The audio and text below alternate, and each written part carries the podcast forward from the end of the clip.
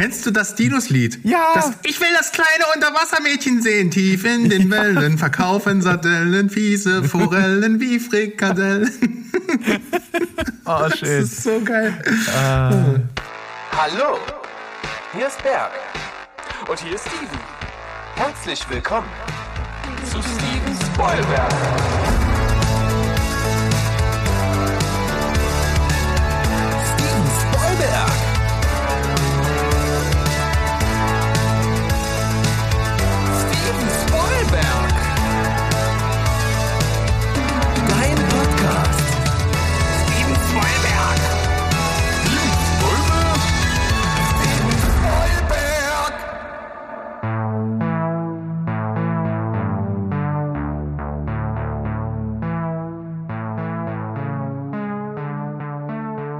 Heidi ho, Welt da draußen. Wir sind am Start. Steven Spoilberg ist back mit Folge Nummer 40, euer liebster Film- und Serienpodcast aus dem wunderschönen Leipzig. Und mir gegenüber sitzt unser Rockstar vom Dienst. Wir haben den Sandro am Start. Ja, wunderschönes Leipzig, stimmt. Zwar noch nicht ganz, aber so oft wie ich bei euch bin, eigentlich kannst du es äh, ja quasi eigentlich schon so sagen, ja. Eben. Und man muss ja auch einfach dazu gestehen, dass das ja der Gründungsort ist und da darf man das immer irgendwie mit nennen. Selbst wenn wir alle irgendwann mal in Santiago de Chile oder was weiß ich wo in Ecuador wohnen, keine Ahnung, dann können wir das trotzdem sagen aus Leipzig. Ja, aber ähm, momentan stimmt's bei mir tatsächlich, bin ich fast so oft in, in Leipzig wie zu Hause, weil wir waren ja letztens auch, ähm, war ich ja auch arbeitsbedingt äh, äh, bei einer Autogrammstunde wieder im Store Leipzig und äh, gerade als ich quasi die Band über die Straße abgegeben habe, kamt ihr mir schon entgegen und habt mich zum, zum Essen entführt. Das war mal was. Ja, das fand ich schön. Haben wir mal so ein bisschen äh, uns im, im Kontext des Podcast-Kollektivs getroffen, ein bisschen ein paar Sachen diskutiert, über Filme gesprochen, damit unsere Frauen furchtbar gelangweilt und das, das ist doch super gewesen. War gut, ja. Ja, das ist schön. Und, und nächste Woche, äh, also quasi, wenn ihr das hier hört, dann quasi schon morgen unterziehe ich mich nochmal dem, dem Sneak-Experiment, äh, weil ich bin nächste Woche Dienstag wieder in Leipzig für eine Signing-Session und ähm, dann traue ich mich nochmal. Nach dem unsäglichen Gletschergrab bin ich gespannt, was mich jetzt erwartet. Wir werden es sehen. Ich habe ja heute auch ein- einen Sneak-Film auf jeden Fall dabei, über den ich spreche. Gucken wir mal, was der konnte und ob es dann in der Folgewoche dementsprechend nur besser werden kann oder nicht. Du wirst dann dabei sein, du wirst dieses Experiment wieder mit uns mitmachen und Hauptsache ist doch, dass wir irgendwie zusammen sind und das durchziehen. Das stimmt. Ich ahne aber Schlimmes, weil momentan läuft ja einfach mal gar nichts im Kino. Äh, Also gar nichts wirklich Sehenswertes, wo man jetzt, äh, also man merkt, dass, dass der Sommer ist vorbei. Ähm, und ne, er hatte das Sommerloch ja letztens schon angesprochen und es ist gar nicht so leicht, jetzt so hier so eine Folge zusammen zu, zu äh, kehren. Aber wir haben es irgendwie wieder hinbekommen. Ja, irgendwas kriegt man immer zusammengekratzt. Ich habe auch so ein bisschen ja was am Start gehabt. War ja auch mal äh, zwischendrin eben nicht äh, mit dabei am Teilnehmen, habe aber dann in der Zwischenzeit das auch genutzt und wieder so ein paar Sachen rausgekramt, auch ein bisschen was Aktuelles mit dabei. Das heißt, das ist ziemlich rund, glaube ich, was wir hier haben. Und wir fangen einfach mal an. Ähm, du hast mich ja vor kurzem mal ziemlich angefixt, dass ja unser geliebter Regisseur David Fincher äh, einen neuen Film rausbringt, The Killer.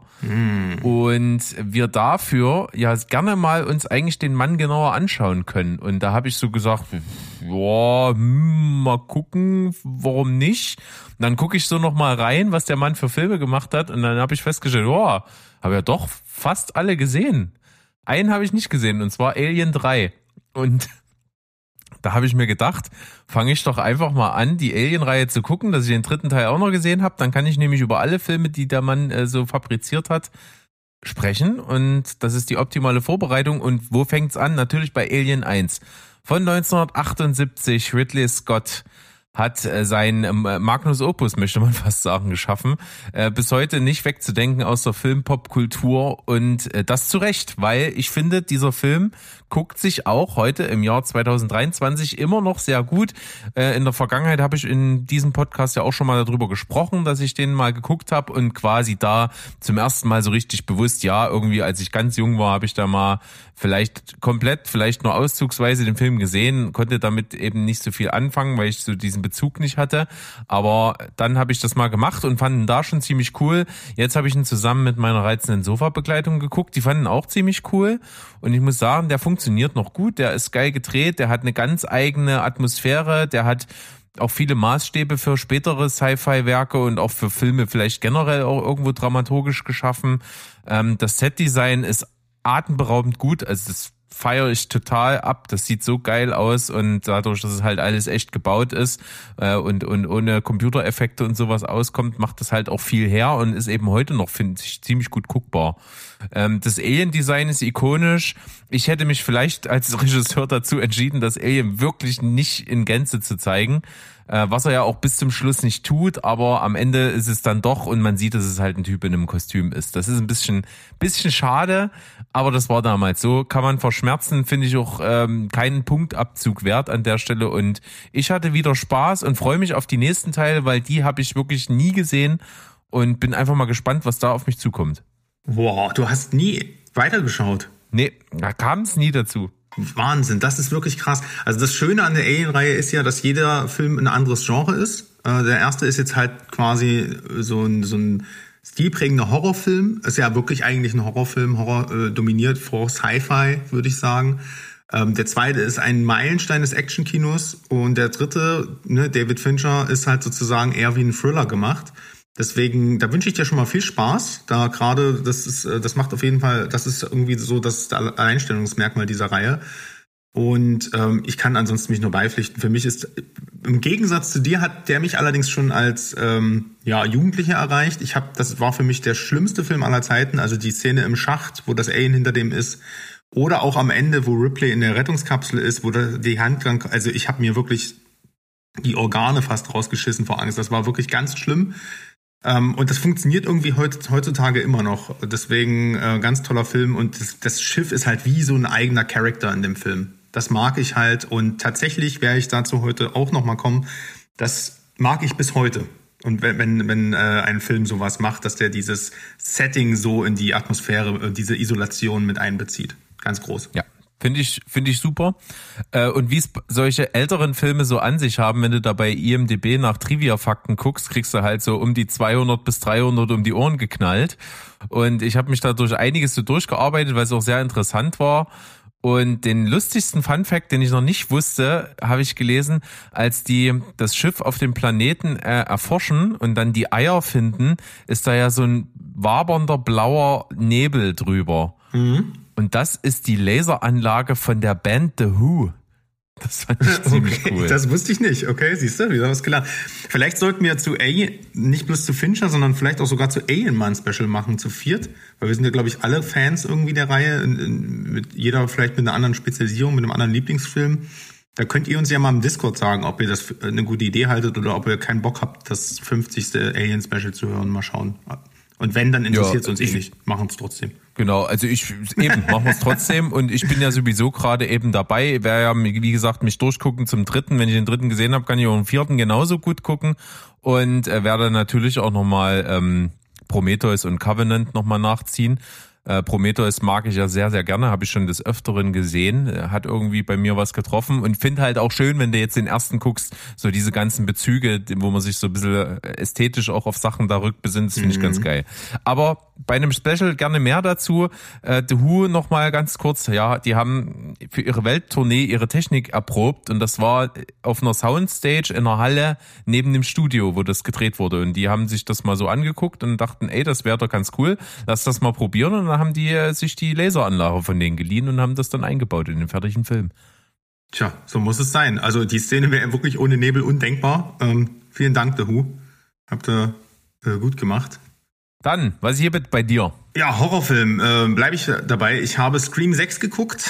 Ähm, der kam dieses Jahr in die Kinos, also ist noch gar nicht so alt, ist jetzt auf Paramount Plus schon gelandet. Und ähm, ich bin ja im Gegensatz zu Mo, der ist ein großer Fan der Reihe. Ich bin so ein, ja, ich bin so ein Nachzügling. Ich bin gehört zur Generation. Ich habe erst Scary Movie gesehen und dann Scream und habe eigentlich am Anfang gedacht, naja, Scream ist eigentlich genauso, bloß nicht ganz so lustig und habe halt auch die ganzen Bezüge und sowas damals alles noch nicht so ganz verstanden. Ich habe das alles später dann auch schätzen und lieben gelernt, war aber nie so ein riesengroßer Fan und als ich Scream 6 gestartet habe, habe ich erstmal so gedacht, oh Gott, die Reihe hat mich irgendwie komplett verlassen. Ich fand, der fünfte war, war schon, ne, das mit diesem Requel-Gedanken und so, das war zwar irgendwie alles originell weitergedacht, aber letztendlich im Kern ist es immer derselbe Film.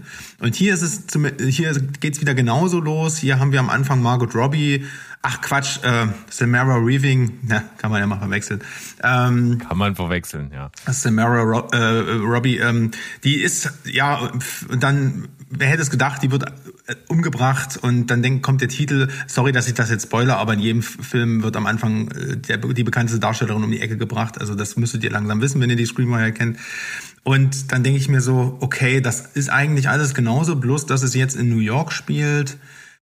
Äh, und man hat ein bisschen prominenter Jenna Ortega ins Zentrum gerückt, weil, weil es gerade einen Wednesday-Hype gab. Aber ansonsten, ja, im Verlaufe des Films hat es mir dann doch ein bisschen besser gefallen, weil es wird, der, der Film nimmt sich das Thema Franchise vor und dann gibt's natürlich so eine große Halle, wo die Masken von allen vorhergehenden Teilen äh, drin waren. Dann werden wieder Brücken geschlagen in die anderen Teile. Also das, was wir in Franchises immer so abstrus finden, dass plötzlich so eine Rückbesinnung und, und ach, wusstest du nicht, der war mit dem verwandt und dann, ne, also so ein bisschen wie in Fast and Furious 9, wo plötzlich ne, äh, hier John Cena aus dem Hut gezaubert wird als langjähriger Bruder, der nicht erwähnt wird, nur um das Franchise weiter aufzubauen. So ist es hier auch. Und das weiß der Film und das finde ich cool. Das finde ich sehr, lust, sehr lustig. Ähm, da gewinnt der Film dann für mich inszenatorisch kann der, ne, lässt er sich, lässt er sich nichts zu Schulden kommen. Was ich cool fand, ist, der Film ist wesentlich härter, glaube ich, als die Vorgänger. Also hier ist ordentlich, also hier wird schon ordentliche Messer-Action betrieben. Äh, die Auflösung riecht man meilenweit gegen den Wind. Ich weiß nicht genau, ob ich das schlimm oder schlecht finde. Da bin ich mir uneins. Ich glaube manchmal sogar ein bisschen, der Film will, dass du das weißt. Auf de, ja, more of the same ich war unterhalten, aber insgesamt, äh, ja, die Scream-Reihe, die wird, ich wäre nie ein riesengroßer Fan, aber ich mag halt die Popkulturbezüge und sowas. Und wenn die Leute da kurz vorm Abnibbeln sind und sich noch drüber unterhalten, ob der neue Candyman so cool ist wie der alte, das, das ist ein Humor, den ich mag. Wenn der Rest des Films genauso kreativ wäre und sich mal ein bisschen weiterentwickeln würde, auch die Charaktere und so, das würde ich cool finden. Ansonsten, ja, wie gesagt, more of the same. Ich glaube, der siebte Teil ist schon abgedreht oder so, weiß ich nicht.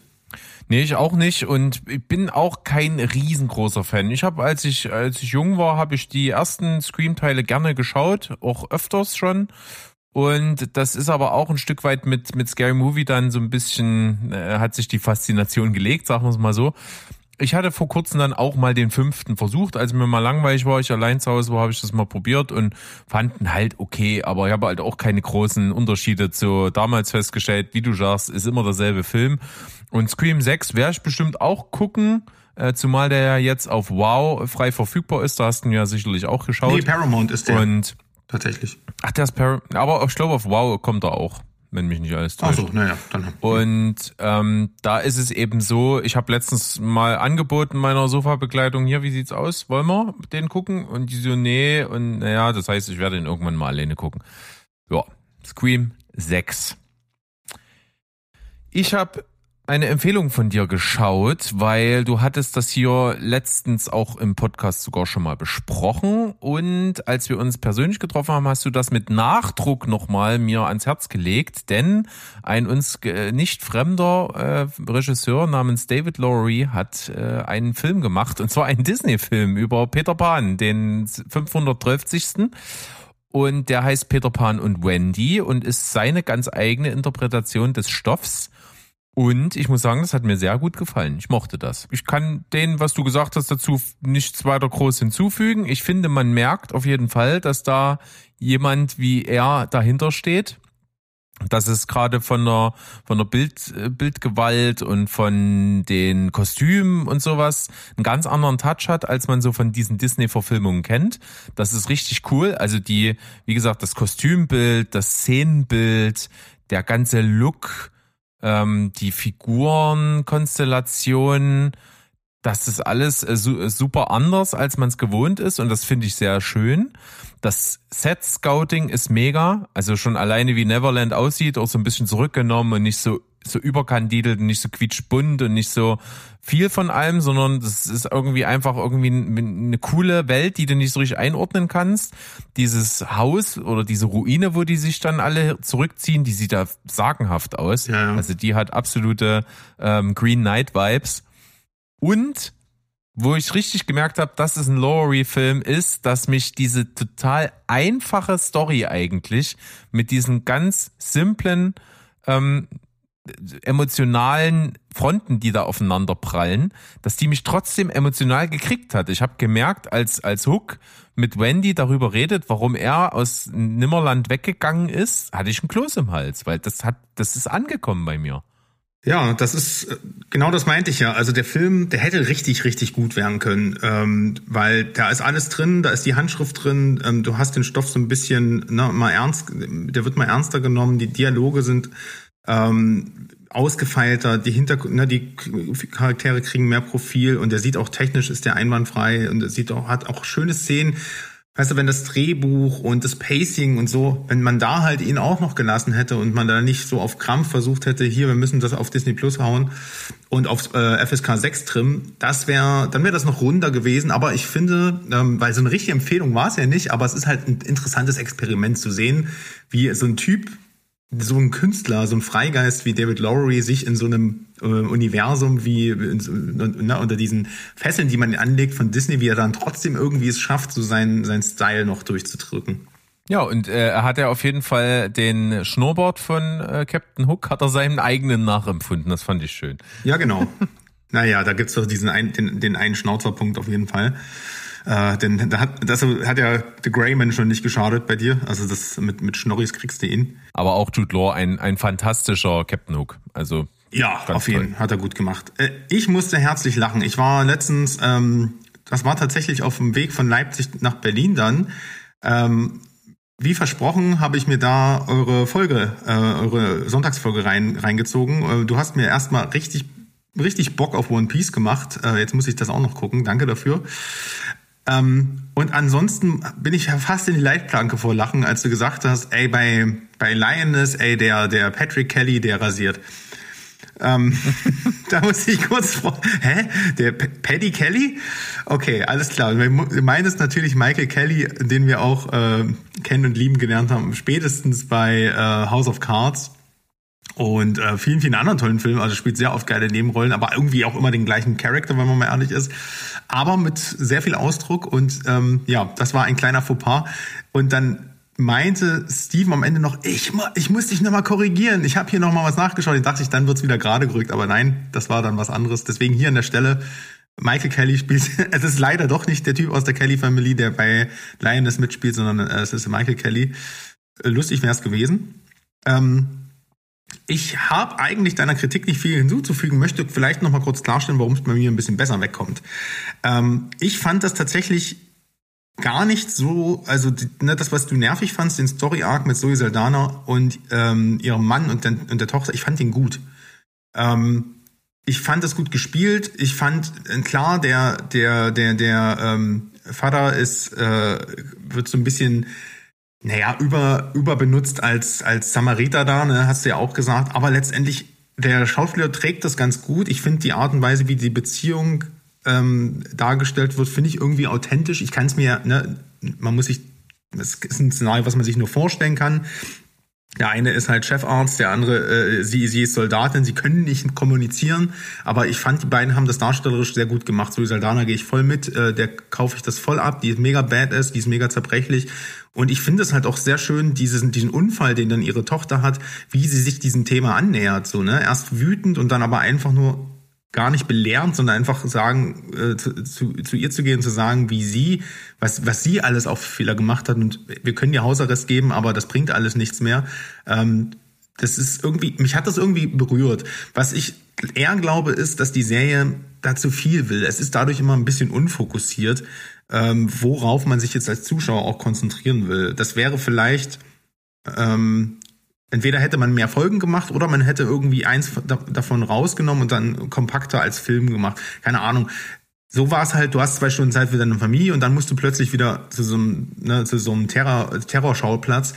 Ähm, da wirst du so ein bisschen äh, schon hin und her gerissen. Aber irgendwie hat mir das trotzdem gut gefallen am Ende. Es ist übrigens auch eine Serie von Tyler Sheridan. Ähm, das, das hast du, glaube ich, nicht erwähnt. Also den kennen. Stimmt, habe ich vergessen. Ja, den kennen und lieben wir alle ja für Sicario, Hello High Water, äh, Wind River hat er gemacht und ähm, der hat ja jetzt auch diese ganzen ähm, Yellowstone und Spin-off-Serien gemacht, die ich noch auf jeden Fall mal schauen möchte, aber die sind werden ja auch mit Preisen überhäuft und ähm, dementsprechend ist wahrscheinlich auch so viel Geld und Vertrauen da in die Produktion reingeflossen. Also mir hat das gut gefallen und wie du schon gesagt hast, die letzte Folge ist echt um, atemberaubend, vor allem weil sie eben ähm, weil sie eben so konsequent auch ist und das hat mir gut gefallen. Möchte ich gern mehr von sehen. Ja, also ich glaube, ich würde es auch gucken, wenn eine zweite rauskommt, weil die Vorzüge ganz klar für die Serie sprechen. Gut. Wir haben ihn heute leider nicht dabei, denn er ist wieder mal busy as fuck. Unser Mo hat uns aber was fertig gemacht, was wir uns jetzt gemeinsam anhören können. Und da hören wir sein liebes Stimmchen und das werden wir jetzt einfach mal tun. Und er hat uns nämlich die, die neueste Netflix-Serie, über die man immer mal so schon was liest, äh, mitgebracht und mal sehen, was er dazu sagt. Hier ist für euch Mo mit seiner Kritik zu Liebes Kind. 2019 hat Romy Hausmann ein Buch geschrieben und das heißt Liebeskind. Und Netflix hat das jetzt verfilmt. So, sechs Folgen, alle so um die 45 Minuten und ich fand das spannend. Ich mochte das Buch sehr und mir ist auch klar, dass man ein Buch nicht verfilmen kann, so eins zu eins. Ich meine, das kennen wir alle. Hier wurden auch Dinge geändert. Einige sind gut geändert, andere sind nicht so richtig gut geändert. Kommen wir gleich nochmal zu. Die Serie beginnt, wie so einige Serien schon begonnen haben. Eine leicht bekleidete Frau läuft durch den Wald, ist scheinbar auf der Flucht vor jemanden, hört ein Auto näher kommen, läuft darauf zu und wird angefahren. Ab da allerdings ist dann alles nicht mehr so, wie wir das schon kennen. Die verunfallte Frau wird mit dem Krankenwagen abgeholt, denn irgendwer hat offensichtlich den Notruf geholt. Das Auto selber ist nicht zu sehen, der Fahrer ist auch nirgends zu sehen, offensichtlich dann Fahrerflucht.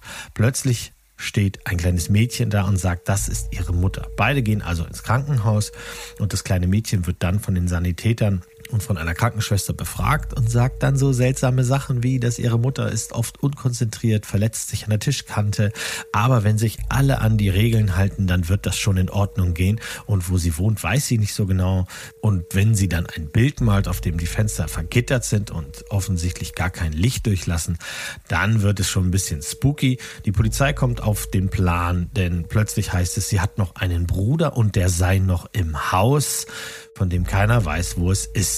Ab da erzählt die Geschichte in mehreren Ebenen. Wir sehen das jetzt, wir sehen Flashbacks und wir sehen sogar noch Schritte weiter in die Vergangenheit, denn das Ganze ist unzuverlässig erzählt und baut damit eine gewisse Spannung auf. Im Buch war das auch so. Da hat das super geklappt. Was im Buch zur Serie jetzt ein bisschen anders ist, ist, dass uns im Buch die Charaktere alle mitgenommen haben in ihren Kopf. Wir haben also sehr viele Gedankengänge vorgetragen bekommen, die noch mehr Rätsel mit sich gebracht haben. Das lässt sich in der Serie natürlich schlecht darstellen, denn Nonstop Voice-Overs finden wir alle nicht besonders gut. Andere Änderungen sind auch gut gemacht. Zum Beispiel hat Lena in dem Buch eine Narbe an der Stirn und hier ist die Narbe an der Hand. Das heißt, sie gilt erstmal zu entdecken und wenn wir sie entdeckt haben, spielt sie auch eine größere Rolle. Das ist alles ganz gut gemacht. Was so mittelgut gemacht ist, ist das Weglassen von Charakteren und das Hinzufügen von neuen Charakteren. Da fragt man sich manchmal, hä, wieso macht ihr das? In diesem Fall ist das die Kriminalpolizistin, die den Fall ermitteln soll. Die gibt es im Buch nicht und die nimmt uns hier an die Hand und ist quasi unsere Stellvertreterin mit Augen und Ohren. Wir sehen, was sie sieht und wir stellen uns dieselben Fragen. Es gibt dann noch den auch deutschtypischen abgewrackten anderen Polizisten, der ständig Tabletten in sich reinmampft. Es gibt die Eltern der Lena und es stellt sich raus, dass diese nämlich vor 13 Jahren entführt wurde. Das Ganze ist tatsächlich ein perfides Psychostück, das dieser Täter da aufbaut. Er manipuliert die Kinder, damit sie schweigen, vielleicht sogar lügen, vielleicht sogar Mittäter sind. Physischer Missbrauch und leider auch richtiger Missbrauch sind hier zu sehen. Das heißt, wer Traumata erlitten hat, sollte vielleicht einen Bogen um diese Serie machen. Es wird sehr mysteriös und ich hatte sechs Folgen lang tatsächlich meinen Spaß. Ich mag das Buch sehr und finde, das Buch ist über die Maßen gelungen. Das empfehle ich euch ausdrücklich. Ich finde aber auch, die Serie macht vieles, vieles richtig. Natürlich macht die Serie auch vieles falsch. Das sind so kleine Sachen. Die Charaktere wirken alle sehr hölzern. Zum Teil sind sie auch wirklich so unnahbar, dass wir sie nicht mögen. Das tut der Serie aber keinen Abbruch, weil eigentlich müssen wir da niemanden mögen. Alle haben irgendwie irgendeine dunkle Seite, die einem entweder Rätsel aufgibt oder aber die durchweg einfach böse sind. Die Auflösung sorgt im Internet gerade für Stress. Ich rate euch, lest so wenig wie möglich darüber, lasst euch darauf ein, wenn ihr das Buch nicht kennt, dann habt ihr bestimmt eine Menge Spaß damit. Ich als Buchleser kann sagen, das Ende ist okay, das geht schon klar, denn im Buch ist das Ende wirklich eine Geschichte, die in einem Raum stattfindet und wo sehr, sehr viel erzählt wird. Das heißt, Exposition und das mögen wir alle nicht. Also musste man das ändern und das haben die hier ganz gut gemacht und rund gemacht. Wenn ihr deutschen Serien sowieso immer eine Chance gibt, sowas wie Kastanienmann gesehen habt und das mochtet, der Pass, German Crime Story oder anderes, dann gebt ihm eine Chance. So, da kam Mo um die Ecke mit Liebes Kind. Was halten wir hm. davon? Wenn ihr deutschen Serien sowieso gerne eine Chance gebt und raus. und der Kastanienmann, den habe ich geguckt, mein Gedankengang, ja. Äh, ne, den Kastanienmann habe ich mir angeschaut, lieber Mo. Und das ist eine dänische Serie. Da bin ich eigentlich sehr empfänglich für, aber die war trotzdem nicht so gut. Also. Ich glaube, er mm. wollte auch nicht auf deutsche Serien hinaus, sondern äh, hatte das als Aufzählung, wenn ihr deutsche Serien nicht abgeneigt seid und wenn ihr zum Beispiel sowas wie Kastanienmann gut fandet. Wahrscheinlich das. Mhm. Dann, zwar, dann Doppeldaumen nach unten. Aber das Schlimme ist, es klang irgendwie trotzdem spannend. Was meinen da jetzt? Ja, das weiß ich auch nicht so genau. Aber wie soll ich sagen? Also deutsche Serien, ja, da muss ich erstmal wieder Vertrauen zurückgewinnen. Ihr habt mir alle damals ganz groß 1899 angepriesen und das war ja wirklich einer der größten Schrotthaufen, die ich je gesehen musste. Wow. So. Oh, ich, ich, ich höre einen ein Steven schnappatmen. Lass mal schnell weitermachen. Ja, pass auf, ich habe dir Panzerknacker Obermacker mitgebracht. Und zwar Geil. ist das eigentlich, ähm, der Titel ist das Beste, was ich aus dem Ding machen konnte, weil das ist ein sehr mediokrer Film. Es handelt sich um den Film Lucky Day. Manch einer mag jetzt aufhorchen. Und zwar ist das ein Film, der schon 2019 fertiggestellt war und rausgekommen ist und nach ewigen Hin und Her und irgendwelchen Rechten und bla bla bla jetzt in Deutschland in die Kinos kommt. Das war bei mir der letzte Sneak-Film. Wir haben es da zu tun mit einer äh, französisch-englisch äh, oder französisch-kanadischen Melange von Roger Avery. Der Name wird dem einen oder anderen was sagen. Roger Avery ist ein Mann, der mit Tarantino sehr, sehr gut befreundet war, muss man mittlerweile mhm. sagen, der an den Drehbüchern seiner Frühwerke mitgeschrieben hat. Das heißt, er hat einen relativ hohen Anteil an Reservoir Dogs und an Pulp Fiction. Und äh, kurz vor Veröffentlichung von Pulp Fiction hat Tarantino irgendwie verfügt, das prinzipiell äh, written and directed bei Quentin Tarantino irgendwo im Vorspann steht, was natürlich nicht so ganz cool bei Roger ankam und dann eben ewiges Hin und Her und Knetschereien und bla bla bla nach sich gezogen hat. Und dann ist er irgendwann mal aufgrund auch eines privaten Unfalls, bei dem er irgendwie ins Gefängnis musste wegen fahrlässiger Tötung, äh, im, im, im Knast gelandet und dann hat sich das alles irgendwie aus den Augen verloren. Und jetzt kommt er irgendwann mal zurück und hat sich gedacht, naja, ich versuche jetzt selber nochmal als Regisseur Fuß zu fassen, hat diesen Film hier Lucky Day gemacht. Was ist das für ein Film? Ähm, es ist ein bisschen abgedrehter Film. Wir verfolgen hier den äh, von Luke Bracey gespielten jungen Mann Red, der aus dem Knast kommt nachdem er seine Strafe abgesessen hat. Der ist nämlich Panzerknacker. Also der, er, er knackt Safes. Und bei einem Raub wurde er geschnappt. Da ist auch jemand gestorben und er musste eben die Strafe absitzen. Ansonsten ist das kein Schwerkrimineller, ist eigentlich ein ganz guter Typ. Ähm, freut sich dann, als er aus dem Gefängnis kommt, auf, äh, auf seine wunderschöne Frau und sein Kind und will jetzt eigentlich dem Kriminellen abschwören und denkt sich, ja, Allerdings lässt es die Vergangenheit nicht zu in Form von Crispin Glover, der als ja äh, fra franco-kanadischer Auftragskiller äh, auf einmal auf den Plan tritt und ihn umbringen möchte, da er sozusagen ja jetzt äh, an dem Punkt ist, wo er aus dem Gefängnis kommt und er macht ihn eben verantwortlich für den Tod von seinem Bruder. Das ist alles irgendwie manchmal total normal und total bodenständig, auf der anderen Seite dann manchmal total überzogen und abgedreht. Also Crispin Glover ist ein einziges Abziehbild, der, der ist so klischeebeladen, der macht das gut und der geht da auch drin auf und der hat viel Spaß und das ist aber manchmal so over the top, dass es zum Ton des restlichen Films irgendwie nicht passen will. Und dann sind Passagen auch irgendwie so langatmig, weil diese ganze Beziehung, die er jetzt zu seiner Familie, die er in seiner Knastzeit nicht gesehen hat, irgendwie wieder aufbauen will. Das ist auch irgendwie nicht so richtig interessant, hat auch keine so richtigen Höhen und Tiefen, das plätschert alles so vor sich hin. Dann kommt dazu, dass seine Frau versucht hat, in der Abwesenheit irgendwie die Familie über Wasser zu halten finanziell. Die ist Künstlerin und hat jetzt eine Vernissage dann äh, will sie das vorbereiten, weil sie sich da erhofft, dann da Geld herzukriegen. Dann der, der, der Besitzer der Galerie, wo die Vernissage stattfindet, der versucht sie dauernd anzumachen und ihr unmoralische, erpresserische Angebote zu machen. Also hier ist irgendwie gefühlt ganz, ganz viel drin. Und irgendwie nichts wird so richtig behandelt und passt auch irgendwie auch nicht zueinander. Dazu kommt noch, dass er natürlich aus dem letzten Raub den Safe noch beiseite bringen konnte mit seinen Komplizen, der einen ja Schlüssel und und und Schlösserladen führt. Und im Keller haben die immer noch diesen Safe stehen, den sie dann öffnen und da ist Haufen Geld drinne und das will er eigentlich als Startkapital für einen Neuanfang benutzen. Also, wie gesagt, wenn ich das hier so erzähle, ist egal, wo ich anfange in der Story, am Ende wird's immer wirr und das fühlt sich auch alles nicht so geil an. Es hat auch keine so richtige Handschrift und es ist auch irgendwie so wenig besonders, dass auch diese Vielzahl von verschiedenen abstrusen Handlungssträngen da nicht drüber hinwegtäuschen kann. Hm. Ich kann den Film nicht besonders empfehlen. Der ist der ist unterhaltsam, man kann sich das angucken. Der, die, die Leute sind charismatisch und spielen das auch charismatisch, aber irgendwie ist die Story einfach nicht rund. Und deswegen würde ich sagen, wenn man da ein Faible hat, ja, ansonsten verpasst man hier nichts. Tja, ähm, man sagt ja immer, die besten Filme sind die, deren Grundprämisse man in ein, zwei Sätzen zusammenfassen kann. Und ich glaube, so wie ich dich jetzt verstanden habe, ist das, fällt das bei diesem Film relativ schwer. Ja. Also ich kann mir jedenfalls kein so richtiges Bild jetzt machen.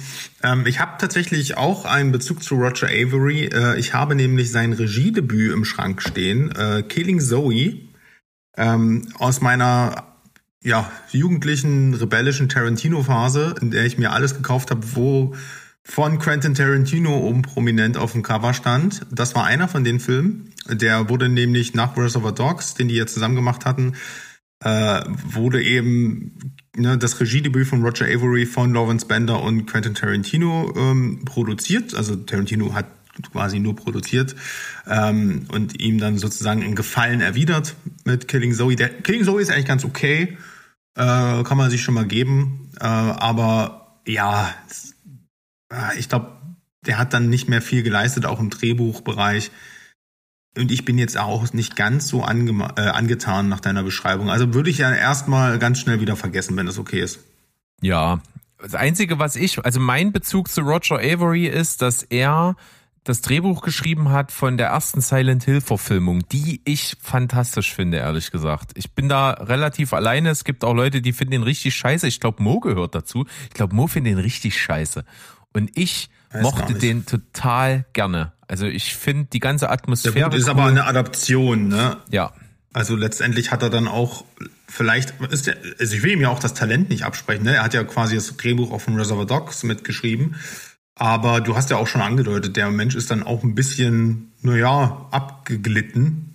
Ne? Wahrscheinlich, äh, karrieretechnisch ja. und vielleicht, man weiß es nicht, keine Ahnung, ich will jetzt nicht mutmaßen, aber viel Gutes hat man dann nicht mehr von ihm gehört und es wird vielleicht auch einen Grund haben, warum Tarantino ihn dann abgesägt hat. Keine Ahnung. Genau. Naja, Sandro, was ich dich immer schon mal fragen wollte. How much is the fish? The fish is overpriced and smelly. ähm, Zumindest ist das meine Antwort, wenn es um die Musikdokumentation Fuck Trendy Trendy geht, auf die ich mich eigentlich sehr gefreut hatte. Denn ich weiß nicht, ob du es wusstest, Berg, aber ich hatte eine harte Scooterphase in meiner Jugend. Auch du, das glaube ich dir aufs Wort sofort. Alter Falter. Aber die, also die ist wirklich ähm, so, ja, bis so in Nesaya ging das. Ne? Also ungefähr. Dann war Schluss, dann habe ich nicht weiterverfolgt. Das ist auch immer noch ein klasse Song. Ähm, Posse I Need You on the Floor und Fakte Millennium, die ganze, die ganze Ära, was da so in, äh, rumgefleucht ist, äh, fand ich geil. Und ich generell äh, finde ich es auch immer noch sehr respektabel, äh, was Scooter eigentlich für Koryphäen sind. Ne? Also gut, aber reden wir einfach mal über den Film. Es, wie der Name schon sagt, es geht um vor allem die Zeit in der Pandemie. Ähm, 2020 äh, ne, wie viele andere Musiker oder alle Musiker mussten halt auch Scooter notgedrungen da eine Pause machen und äh, Auftritte absagen, Studioaufnahmen anders machen ne, und äh, ja, haben halt gehofft, dass irgendwie die Normalität zurückkehrt. Das ist irgendwie, da geht das ist schon sehr merkwürdig, wie das dann äh, inszeniert wird. Ich, ich meine, H.P. Baxter sitzt da in seiner Riesenvilla, ähm, die sehr penibel wie so ein, wie so ein altes, weiß ich nicht, Jagdschloss eingerichtet ist und sagt dann, ah, ich weiß gar nicht, was ich machen soll mit meiner ganzen Zeit. Und ich habe angeordnet, dass hier zu Hause niemand in Jogginghosen rumläuft. Ich so, okay, ähm, ja. Und eigentlich hätte das so das 25-jährige äh, Jubiläum der Band sein sollen. Und äh, ich weiß nicht, ob dann wegen der Pandemie oder äh, ähm, also die Regisseurin Cordula Kaplitz Post, die halt auch den äh, ziemlich guten ähm, Toten Hosen äh, Doku hier man lebt, äh, weil du nur einmal lebst, hieß der glaube ich. Kannst du mal den hat. Namen von der fünfmal schnell hintereinander sagen? Cordula Kaplitz Post, Cordula Kaplitz Post, Cordula Kaplitz Post, Cordula Kaplitz Post, Cordula Kaplitz Post. Wie oft war das jetzt? Ja, passt schon. Fand ich gut. Be beachtlich. Sehr gut. Alles klar. Ich weiß nicht, ob die ähm, wegen der Corona-Pandemie dabei war oder ob das sich zufällig dann ergeben hat, weil äh, ne, das entweder habe ich da nie aufgepasst oder es wird einfach nicht erwähnt. Ähm, die war auf jeden Fall zweieinhalb Jahre mit Scooter unterwegs und ähm, hat auch so ein bisschen die Aspekte hinter den Kulissen begleitet ähm, und das Ganze im Prinzip so in zwei Handlungsstränge aufgeteilt. Der eine Handlungsstrang äh, der ist sehr sehenswert. Denn es geht natürlich auch um die Geschichte der Band. Äh, Anfang, die Anfänge in den 80er Jahren bis hin zu dem Erfolg äh, um Hyper Hyper und das ist super interessant. Ne? Die hatten da so eine schrottige Synth-Pop-Truppe. H.P. Baxter hat so versucht, ein bisschen zu singen, da mit seiner damaligen Freundin irgendwie am Keyboard und der, der, also das war, das ist, das, das war sehr sympathisch. Und dann einfach auch zu sehen, wie die sich langsam da zum Techno hin entwickelt haben und was das eigentlich auf, was H.P. Baxter aber eigentlich auch schon für so ein polarisierender Mensch war. Weißt du, der hat sich einfach abends in jeder Disco einfach auf den Tisch gestellt und hat seinen Zeug dort runter, runtergehauen. Das war ultra peinlich, aber alle Leute kannten ihn halt. Er ist halt ein super Animateur gewesen. Und das, ähm, da sieht man auch so ein bisschen, ne, da gibt, sitzt, sitzt er dann mit seiner Mutter zusammen, die schauen sich halt den alten Stuff an und äh, das war cool einfach. Ne? Der kommt eigentlich aus dem, aus dem, aus dem, aus der New Wave-Ecke und hat immer versucht, so, weißt du, ähm, wie Robert Smith in die Schule zu gehen und wurde dann nach Hause geschickt, weil er zu äh, overdressed war und sowas. Das, das sind irgendwie coole Anekdoten. Also da, da merkst du auch, da kommt der, dieses Menschliche auch noch durch. Hat mir gut gefallen. Und dann auch die Zeit, wo dann gut erfolgreich wurden. Ne? Die haben ja wirklich eigentlich allen ans Bein gepisst. Alle, alle die Artists, die sie in ähm, Hyper Hyper aufzählen, das ist ja alles einfach nur so aus Willkür entstanden und die waren einfach überhaupt nicht amused, die ganzen DJs, die da aufgezählt wurden, weil Scooter galt halt in der Szene als der absolute Bodensatz, Abschaum. Niemand hat die ernst genommen. Und wie die sich dann da äh, hochgekämpft haben und immer populärer geworden sind, das fand ich schon geil. Das fand ich interessant, weil das auch so ein bisschen was von Größenwahn hatte. Das hast du eigentlich sonst nur bei Ami-Bands, finde ich. So, und alles, was aber in der zweiten, in den zweiten Handlungsstrang, ähm, der auch wesentlich größer ist und äh, vor allem irgendwann spielt der Vergangenheitsstrang gar keine Rolle mehr, ähm, alles, was im zweiten Handlungsstrang passiert, also nämlich in der Corona-Zeit, hat mir die Band sehr unsympathisch wirken lassen ähm, oder gemacht, weil ich habe mich ja jetzt die letzten Jahre überhaupt nicht mehr mit dem beschäftigt. Ne? Ähm, ne, da geht's halt um das Finden von Alternativen zu Auftritten, Studioarbeit. Das ist aber alles irgendwie ne, auch der Musik vielleicht ein bisschen geschuldet, ziemlich langweilig. Ähm, die ganzen äh, fingierten Streitgespräche da, das Management, Business hin und her und ey, äh, sag die Auftritte nicht ab, äh, schreib einfach nur verschoben in den Kalender, damit ich im Flow bleibe ähm, und dann irgendwie sich dahin schleppen in so ein Riesenstudio und dann ein, ähm, ein, ein, ein äh, Streaming-Konzert spielen zu müssen und ach, das ist alles so anstrengend, wir wissen ja gar nicht mehr, wie wir das, also, wir, na, also wie wir das als Musiker durchhalten und da denke ich mir so, boah Leute, ey, das ist also sehr, sehr theatralisch, ähm, die schwelgen da im puren Luxus und ich will das nicht den absprechen, dass denen das, ähm, dass denen das schwer gefallen ist, ne? Ähm, und es ist ein großes Business und das muss geführt werden und das verstehe ich alles. Aber es ist alles so auf Dramatik und ich weiß nicht mehr weiter, äh, ich kann in Deutschland nicht mehr spielen und tourt aber, touren dann aber irgendwie durch die internationalen Festivals und dann immer irgendwie so ein, so ein kurzer, nachdenklicher HP Baxter, der in der Ecke steht und sagt, ja, aber in Deutschland, da wissen wir immer noch nicht, wann wir wieder auf die Bühne können. Das ist alles, ach, das ist alles doof gewesen.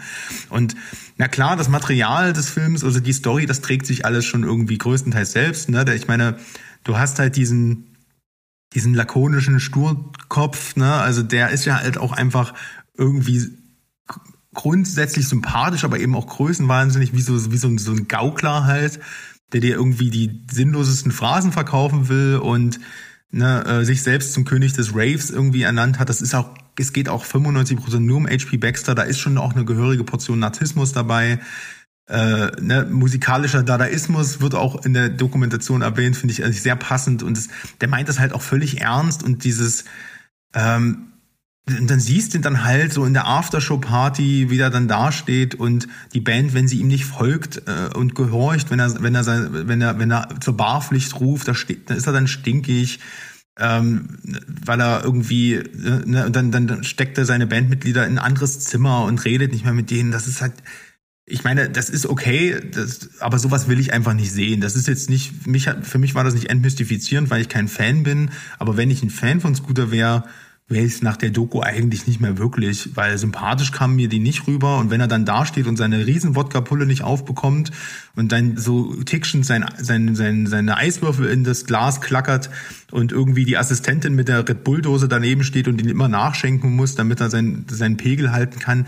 Ich weiß nicht, das so richtig glorifizierend war das nicht am Ende. Und so muss ich sagen, dass die Dokumentation jetzt eher dafür gesorgt hat, dass also ich war eher so drauf, wenn Scooter mal irgendwie auf dem Festival spielen, nehme ich die mit. Geil, Party hard und so. Würde ich mir jetzt nicht mehr geben wollen. Also interessante Historie der Band und ich gönne denen das auch, dass die erfolgreich geworden sind, aber die sind weit über ihren Zenit heraus. Das ist gänzlich unsympathisch gewesen und die ganze Musikindustrie hat gelitten und da steht dann der der Typ da und äh, ich weiß gar nicht mehr, ob ich jetzt ja, in Österreich und London, das ist einfach nicht dasselbe. Äh, nee, das ist, nee, lass mal. Also, Fuck 2020 würde ich eher sagen, Fuck Scooter, lass mal, lass mal sein. Ja, okay, gut. Klares Statement hinten raus. Klingt für mich auch wirklich sehr nach Geschmäckle. Also hätte ich jetzt so gar nicht damit gerechnet. Ich hätte eher damit gerechnet, dass, dass man feststellt, ja, die sind irgendwie so ganz sympathische, bodenständige, durchgeballerte Typen. So, aber dass, dass, dass die dann doch so, so Etepetete sind und sich zu sowas hinreißen lassen, was durchaus sicherlich auch ein bisschen polarisieren soll, äh, hätte ich jetzt auch so nicht erwartet. Ist schwierig dann natürlich die Dokumentation zu beurteilen, weil eigentlich ähm, ist das ja mutig, das auch zu zeigen. Ne, muss man ja auch sagen, wir, wir regen uns ja immer über Musikdokus auf, die so ein bisschen ne, eher wie so ein Promofilm wirken. Das ist das hier nicht. Deswegen eigentlich gute Doku, aber dadurch, dass es mich dann doch eher aufgeregt hat, kann ich die halt nie so wirklich empfehlen.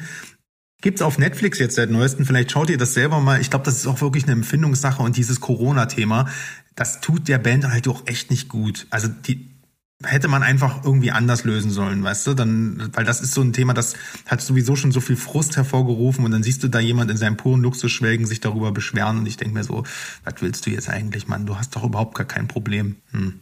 Ja. Naja. Sei es drum. Fuck 2020. Mal schauen, was ihr dazu sagt. Könnt ihr uns gerne auch auf dem Discord-Server schreiben, wenn ihr das gesehen habt und da vielleicht eine andere Meinung zu habt oder Fan seid oder irgendwas.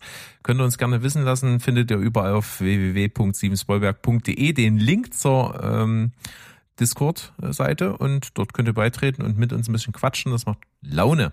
Freuen wir uns drauf. Ich habe dir jetzt was mitgebracht. Ich würde diesen Film relativ schnell abfrühstücken, habe ihn aber hier trotzdem so markiert, dass wir wahrscheinlich ein bisschen drüber reden werden, denn wir sind uns da nicht so ganz einig und ich vermute, ich komme nicht ohne größeres Statement deinerseits aus der Nummer hier raus. Oh oh ich sag mal so, ich fange mal so an. Der Film äh, ist halt, halt halt ein Label, wo du sofort dabei bist. Da ist unter anderem im Genre Neo Noir dabei und da bist du natürlich voll am Start. Mhm. Ich habe Reminiszenz geguckt. Oh, kann ich kurz was dazu sagen? Ja, bitte. Ach, Rebecca. Ja. Oh.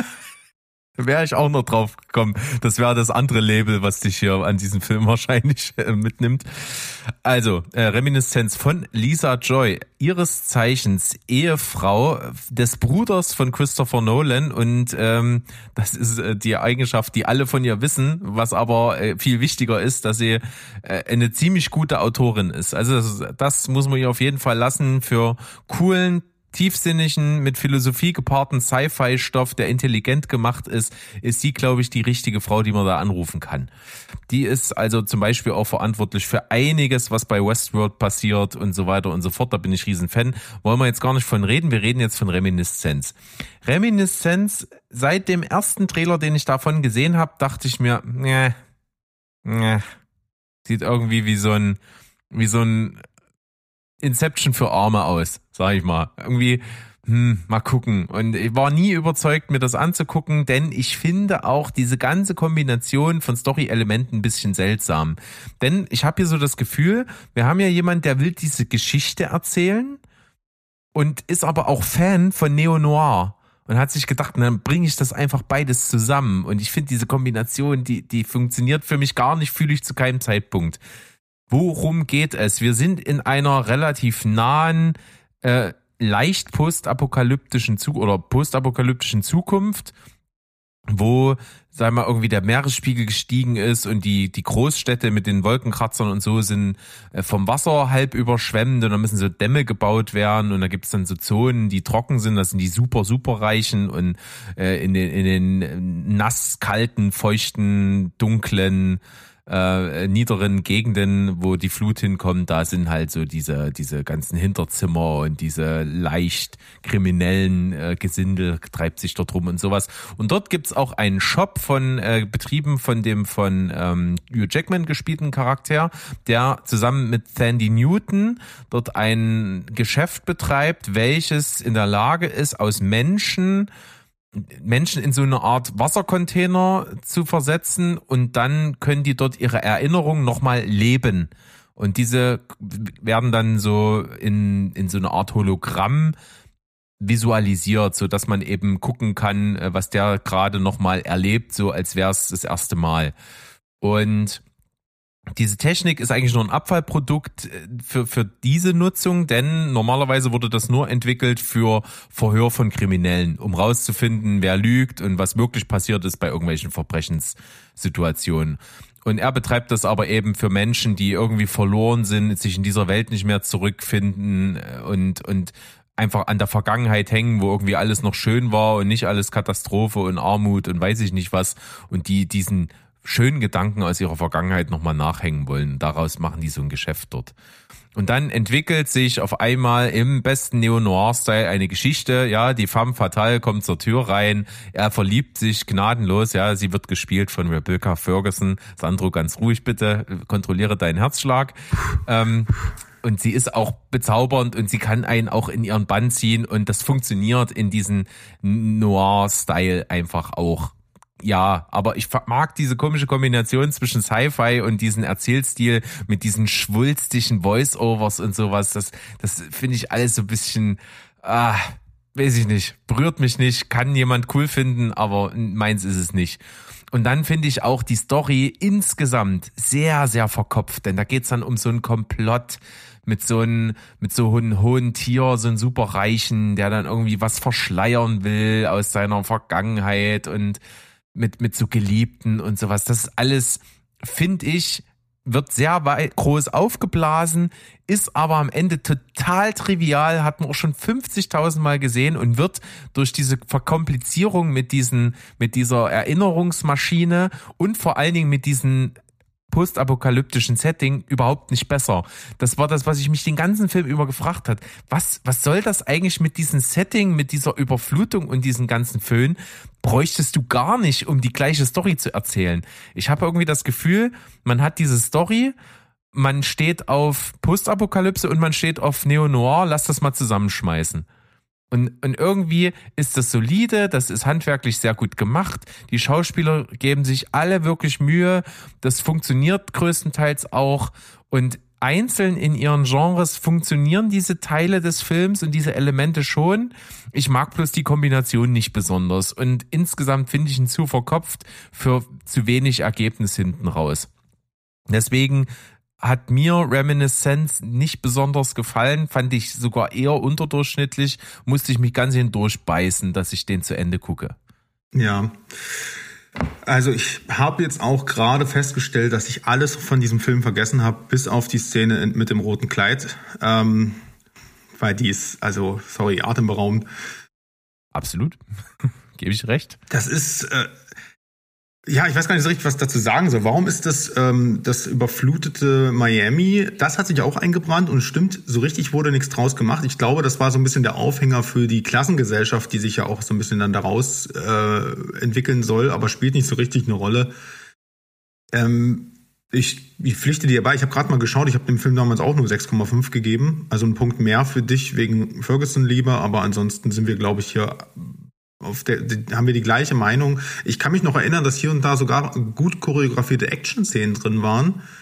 Ähm, wenn, weiß ich nicht. Also auf jeden Fall, ich glaube, das wäre Stoff gewesen, da hätte man eine gute Serie draus machen können. Weil da hätte man auch zwischen den Episoden das Setting einfach wechseln können und das irgendwann mal zusammenführen können, sinnvoll. Und so wäre dieser Bruch vielleicht auch gar nicht so schlimm gewesen und man hätte sich mehr Zeit auch für die gesellschaftlichen Aspekte und das drumherum geben, äh, nehmen können, weil ich finde auch, dass teilweise hier zum Beispiel Tandy Newtons Motivation, das kommt mir viel zu kurz und ähm, wirkt dann plötzlich auch so wie willkürlich aus dem Hut gezaubert, ähm, was dann mit ihr passiert. Ja, also das ist so, das ist so ein Film, wo es echt schade ist, weil coole Schauspieler und cooles Grundsetting, aber irgendwie langweilig, langweiliges Drehbuch. Bin ich absolut bei dir. Da haben wir, da sind wir doch ganz gut auf den Nenner gekommen. Ja, siehst du, musst du gar nicht, musst gar keine Angst haben hier. Das ist, ähm, ich habe halt selber nochmal lachen müssen, weil ich finde, dass es so treffend ist. Ähm, ich habe jetzt Brim Tomahawk im, äh, im Gepäck. Ähm, du weißt sicherlich, was ich, welche Filme ich damit meine, oder? Äh, Brimstone und Bo äh, Bone Tomahawk. Richtig. Also bist du ja erstmal im Boot, oder? Jo, also Western im weitesten Sinne. Genau, also, Neo-Western könnte man gar sagen. Und was, äh, was sind deine zwei Lieblingsgenres? Kannst du uns noch mal kurz verraten? Postapokalypse und Neo-Western? genau. Deswegen habe ich mir gedacht, ey, bringst du doch mal im Berg Organ Trail mit und ähm, pickst ihm mal hier so eine kleine Perle raus, weil ich, ich meine, ich bin auch riesengroßer Fan von diesem Genre. So, jetzt stehe ich da, habe den Film geguckt und ich kann dir das jetzt nicht so wirklich empfehlen. Aber so richtig abraten kann ich dir jetzt auch nicht. Das musst du dann irgendwie, das kann ich schon mal vorweg sagen. Das war jetzt nicht der große Wurf, aber auch nicht der kleinste. Von Michael Patrick Jan, nicht Michael Patrick Kelly. Äh, ist das der Regisseur? Ja, Michael Patrick Jan. Okay, schon wieder so einer. Ähm, ist aber, warum heißen die alle Michael Patrick? Egal. Organ Trail. Äh, da geht's um eine Familie. Äh, vor allem äh, im, im, Fokus steht eine junge Tochter, Abby.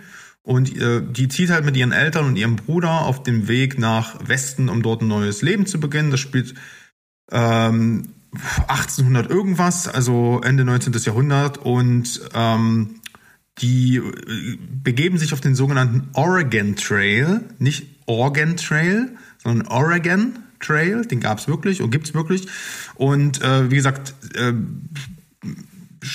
suchen, ja, müssen halt aus, dem Schneesturm äh, ähm, fliehen und äh, ziehen halt gen Westen. Und äh, mitten im Nirgendwo stolpern die über ein Massaker in der Prärie und inmitten von diesem Massaker finden sie eine einzige Überlebende, die auch ziemlich brutal zugerichtet wurde, so mit Pfeilen durch die Hand, so äh, Stigma, ja, wie soll man äh, hier nicht, nicht Stigmata, sondern wie, äh, was haben sie mit Jesus gemacht? Gekreuzigt, ja, genau, hier, ähm, Nagel quasi durch. Also ein bisschen, also ein bisschen zur Schau gestellt wurde die gute. Ähm, die nehmen sie mit, die Wunden wurden äh, werden von ihr versorgt und des Nachts kommen dann aber ähm, ja eine Bande von Outlaws, die diese, naja, Überlebende suchen und zurückhaben wollen. Dann gibt es eine Auseinandersetzung und die endet darin, dass äh, ja zumindest die junge Abby entführt wird von denen und ähm, die soll sozusagen dann die Nachfolgerin für die äh, Überlebende da werden, also sozusagen so ein, ein junger Lockvogel, der halt eben dann ja Menschen anlocken soll, die sie dann ausrauben, gefangen nehmen können und so weiter. Ähm, und die möchte dann halt einfach fliehen und sich rächen. So, soweit eigentlich die Story. Ich versuche, ich stolper so ein bisschen da durch, weil ich nicht zu viel verraten möchte, was äh, alles so am Anfang schon passiert. Das äh, mir verziehen. Ähm, und Ansonsten die Landschaft, es ist halt ein Rachewestern. Das, die Landschaftsaufnahmen sind toll, das ist in Montana äh, gedreht, ähm, eindrucksvolle, Gedreht. eindrucksvolle äh, ja, Panoramen und so, das stimmt alles. Ähm, Setting, Ausstattung, alles cool, Kostüme cool, die Schauspieler, ich kannte keinen von denen, alles unverbrauchte Gesichter, also es ist halt ein Low-Budget-Film größtenteils. So, der Film geht fast zwei Stunden. Das ist eigentlich nicht so lang für einen Western. Ich fand trotzdem, dass es zu lang war weil der Erzählfluss so stockend war. Du hast in dem Film zwar eigentlich diese Abigail halt als, als Hauptfigur, aber die bleibt sehr blass, außer dass sie sich halt, ne, dass sie halt fliehen möchte. Erfährst du da nicht so richtig viel über die, dann konzentriert sich das wieder auf eine andere Farmerfamilie, die dann auch damit reingezogen wird. Die, ähm, zwei, also zwei Dunkelhäutige, er war halt im Krieg auch und äh, ja, sozusagen wird wird dann in diese, die, gerät dann mit dieser Bande an, aneinander. Diese, diese Outlaws lernst du auch nicht so richtig kennen und einer von denen ist so ein Typ, der quasi keinen Schmerzempfinden hat, was dann ziemlich skurril wird, weil der irgendwie so nahezu unsterblich wirkt, es mal so zu sagen. Also du merkst schon, das ist irgendwie alles nicht so richtig rund. Also der Film wird auch als Horrorfilm vermarktet.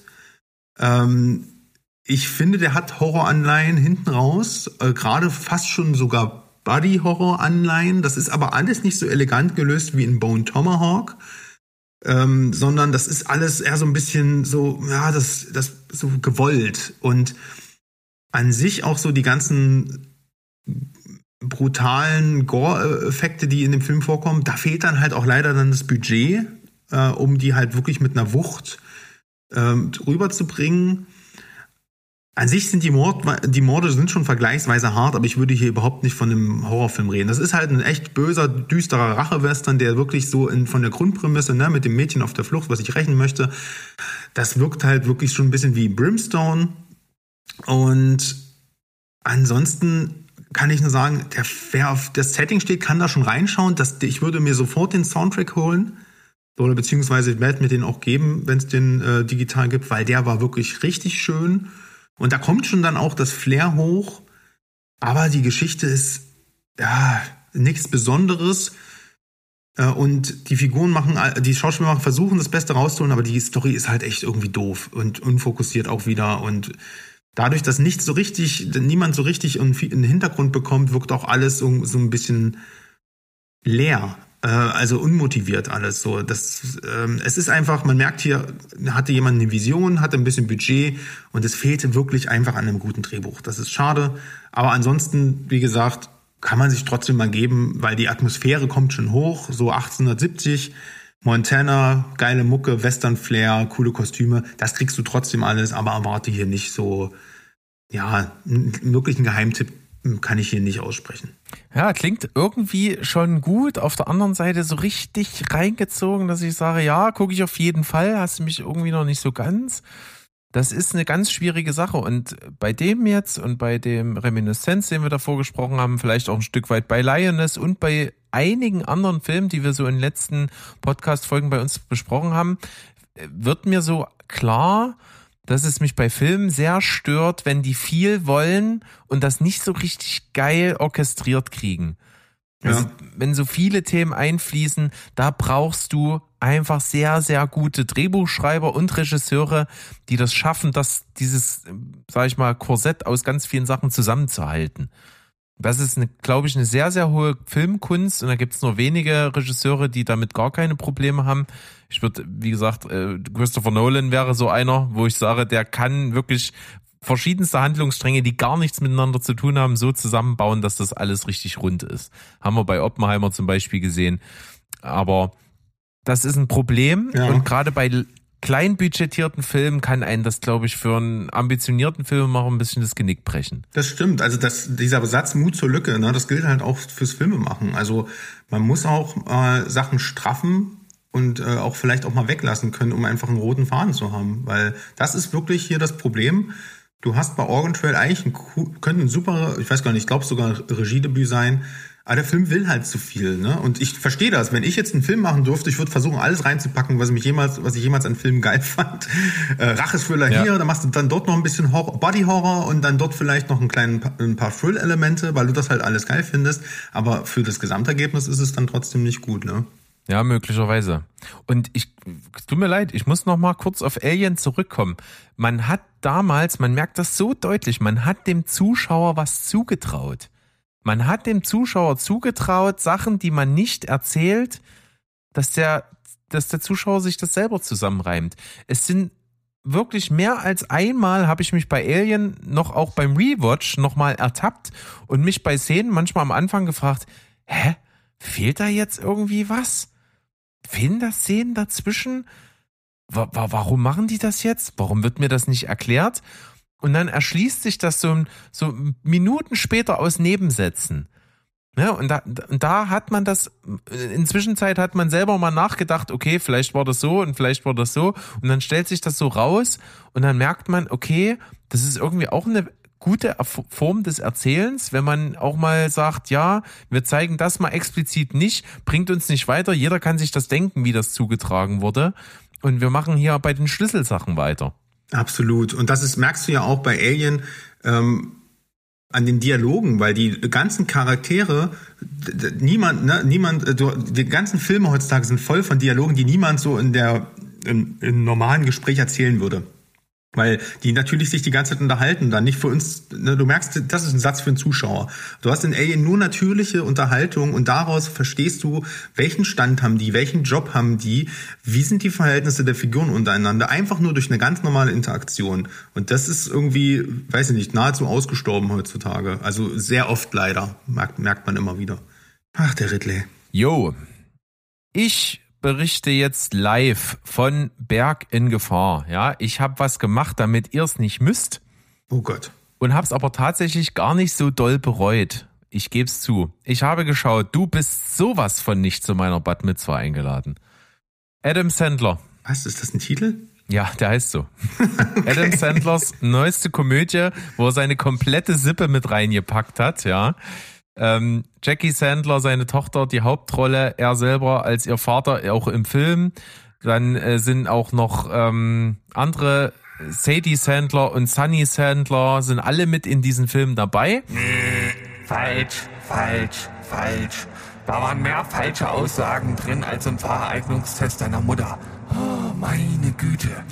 Und es ist, wie man bei dem Titel schon schätzen kann, ein ja, jüdischer Film. Es geht also um eine jüdische Gemeinde, in der alle diese Figuren sich bewegen. Wir sind hier bei einer Coming-of-Age-Geschichte, die also mit sehr, sehr jungen Mädchen arbeitet. Ne? Mit so, ich glaube so, wann ist das Alter? Ja, 16, 15, 16.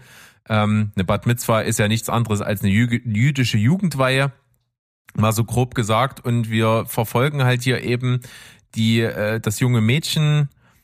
Die heißt hier Gaby. Ja Gaby heißt sie hier nee nicht äh, Entschu- Ich hätte dir Entschuldigung geglaubt. Um Gottes Willen, es wird einfach nicht besser. Vergesst einfach alle Namen, die Berg gesagt hat und googelt es selbst. Ich glaube, da war nicht eine richtige Aussage dabei. äh, die heißt irgendwie anders ich habe wie gesagt mit den Namen habe ich es jetzt nicht so ich versuche es jetzt auch nicht rauszufinden Es hat tatsächlich keiner gemerkt, dass du damit ein Problem hast. Keiner. Es ist auf jeden Fall die Tochter. Sie hat ihre Bad Mitzvah und ihre allerbeste Freundin auch.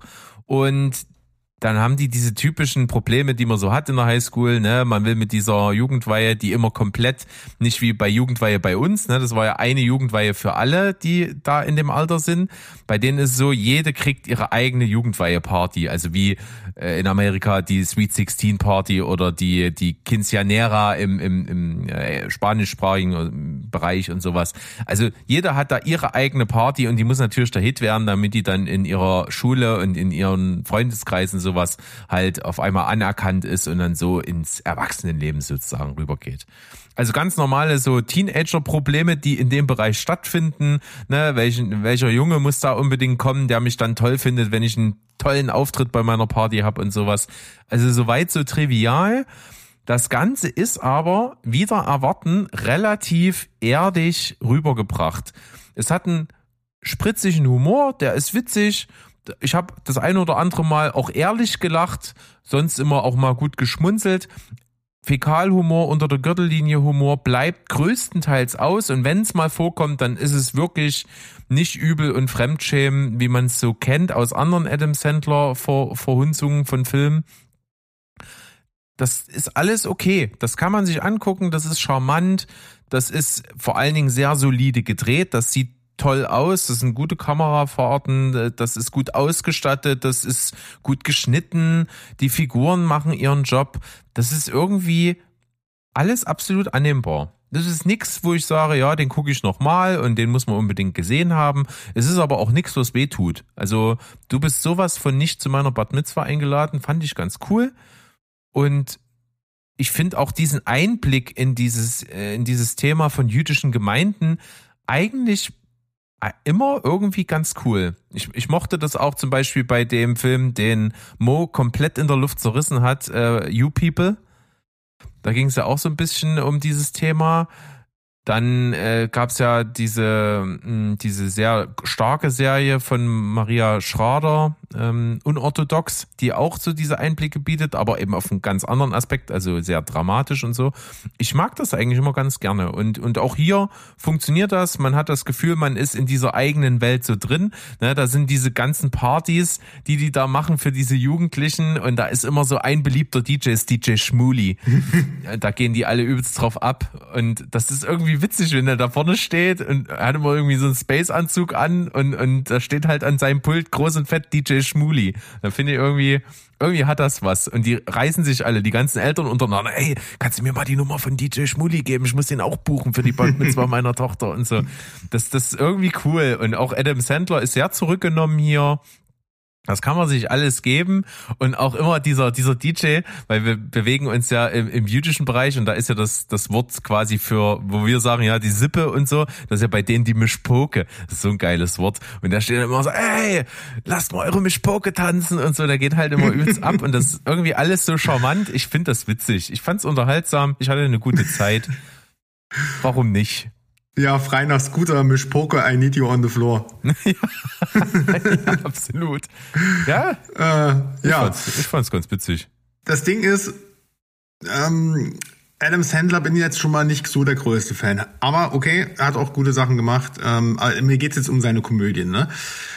Dann sagst du noch spritziger Humor. Das ist so, sorry, das ist so, so, so, so Dad-Vibes krieg ich da. Und dann sagst du auch noch Fäkalhumor bleibt aus. Und das ist nie so meins. Also wenn jetzt Fäkalhumor drin wäre, dann hätte ich gesagt, naja, kannst du mal schauen. Das klingt sehr seicht. Ja, aber ich finde, bei einem Adam Sandler-Film finde ich immer, wenn dann Fäkalhumor und sowas kommt, dann ist es immer so krass unter der Gürtellinie Ah, okay, und primitiv ja. Mm. und fremdschämig, dass ich es ganz furchtbar finde. Ich finde, einer der schlimmsten Filme, die ich je sehen musste, war Kindsköpfe. Finde ich grottenscheiße, fürchterlich. Ja, ich glaube, ich fand den ganz cool. Ich hasse Pickel. Scheiße. Ja, sei doch, beruhige dich. Ähm, äh, ja, ich weiß nicht. Und dann kann ich auch mit diesen jüdischen äh, Ge- Geflogenheiten nicht viel anfangen. Also, ach, weiß nicht. Würde mich tatsächlich jetzt mir mal an der Stelle auch interessieren, was Mo dazu sagt, als äh, jemand, der da auch einfach viele Leute kennt und äh, einfach auch diese Bräuche äh, und diese Tradition zu schätzen weiß. Das würde mich mal interessieren. Mo, sag uns das mal bitte äh, in einer ruhigen Minute. Wette, der hasst den. Könnte ich, wenn ich, wenn ich, wenn ich 5 Euro das Mo den hasst. Hältst du gegen? Das Problem wird, er wird ihn nicht gucken. Ja, das, das, ist das gleiche wie hassen. Ach so. nee, da gehe ich mit. Okay. Also, ähm, wo läuft der denn? Weil wir wollen noch ein bisschen Service machen. Ach so, Netflix, natürlich. Netflix. Okay, weil ich habe das nämlich bei Organ Trail, äh, Trail vergessen. Der läuft auf Paramount Plus als Exclusive. Und ähm, mein nächster äh, Song, wollte ich gerade sagen, mein, mein nächster ähm, Titel läuft auf Wow mittlerweile. Und äh, das ist eigentlich ein Genre, was ich verabscheue. Es ist nämlich Tierhorror. Äh, wir haben hier nämlich Beast, Jäger ohne Gnade mit dem guten Idris Döner Elber. Idris Döner Elba ist wieder am Start. Ist das nicht geil? Ja, ja, ist jetzt Was etabliert. für ein charismatischer Mann. Der Grund, warum man Filme überhaupt noch gucken kann, die unerträglich sind. Richtig, das ist nämlich wieder genau das gleiche gewesen. Ich habe nicht gedacht, also es ist ein Genre, was ich wirklich, was ich finde, was komplett aus der Zeit verfallen, äh, gefallen ist. Ein böser Löwe jagt Menschen. Leute, sind wir in den 80ern oder was? Aber In den 90ern sind wir, da kam nämlich der Geist, Geist und die Dunkelheit, ja, ja. Stimmt.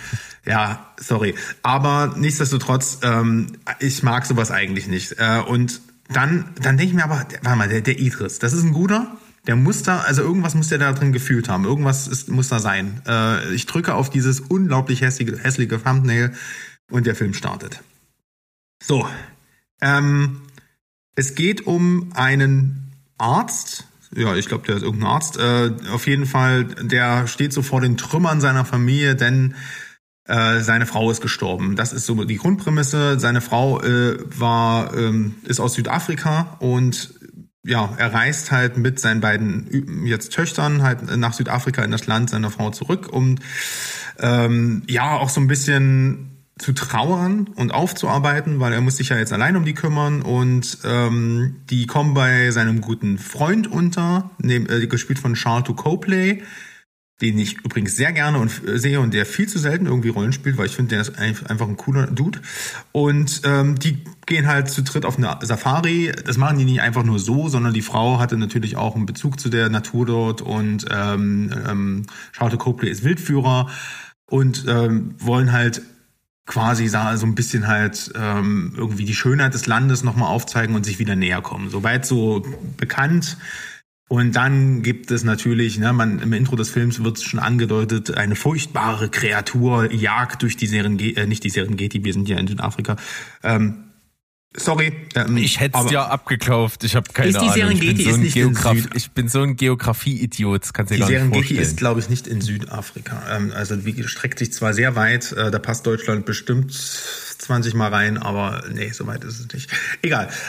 Durch die Wüste. Und ein, ein Löwe macht Jagd auf Wilderer und dieser Löwe macht dann eben auch Jagd auf erst ein äh, ja, unschuldiges Dorf und dann eben auch auf besagte Familie. Und schon muss der Papa wieder, muss es wieder richten und über sich hinauswachsen und irgendwie die Familie da rausbringen. So weit, so bekannt. Und schon das Blick auf das, wie gesagt, sehr hässliche Thumbnail lässt erahnen, dass die Story des Films jetzt nicht so der große Wurf ist und ähm, ja, dem, dem Genre des Tierhorrors auch nicht so viel hinzufügen kann. Was aber ich interessant finde, und das merkt man relativ schnell, ähm, der Film ist ambitioniert in seiner Kameraführung. Ich habe dann, ne, was ich immer mache, auf Pause gedrückt und erstmal eine halbe Stunde Wikipediat. Ähm, der äh, Regisseur ist Balthasar Kormakur. Das ist ein spanisch-isländischer ähm, Regisseur. Der hat unter anderem auch ähm, The Deep gemacht. Das ist dieser Film, wo ähm, die ganz lang im Meer treiben, beim Minus, bei fast, ja, nee, ich glaube, bei, bei super kalten Temperaturen und irgendwie überlebt. Everest, den kennst du auch. Der war auch ziemlich geil. Da hat er ja auch schon richtig großen Cast bekommen mit Josh Brolin und, und äh, Jason Clark und sowas. Und äh, den ich noch nicht gesehen habe, die Farbe des Horizonts. Das ist auch, das sind immer so eine Survival-Dramen beruhend auf wahren Begebenheiten, die eigentlich aber auch ziemlich spannend inszeniert sind. Jedenfalls die beiden, die ich gesehen habe. Und das hat, da habe ich dann schon gesagt, okay, alles klar, wenn der das hier anpackt, dann könnte der Film vielleicht hinten raus doch noch was werden. Weil ich muss ganz ehrlich sagen, wenn ich diese Attribute Idris Elba und den Typen nicht hätte, hätte ich nach dem Intro ausgemacht, weil das Intro ist ganz grausam. Da kommt der CGI-Löwe aus dem Busch gesprungen und dann sollst du Angst haben. Nee.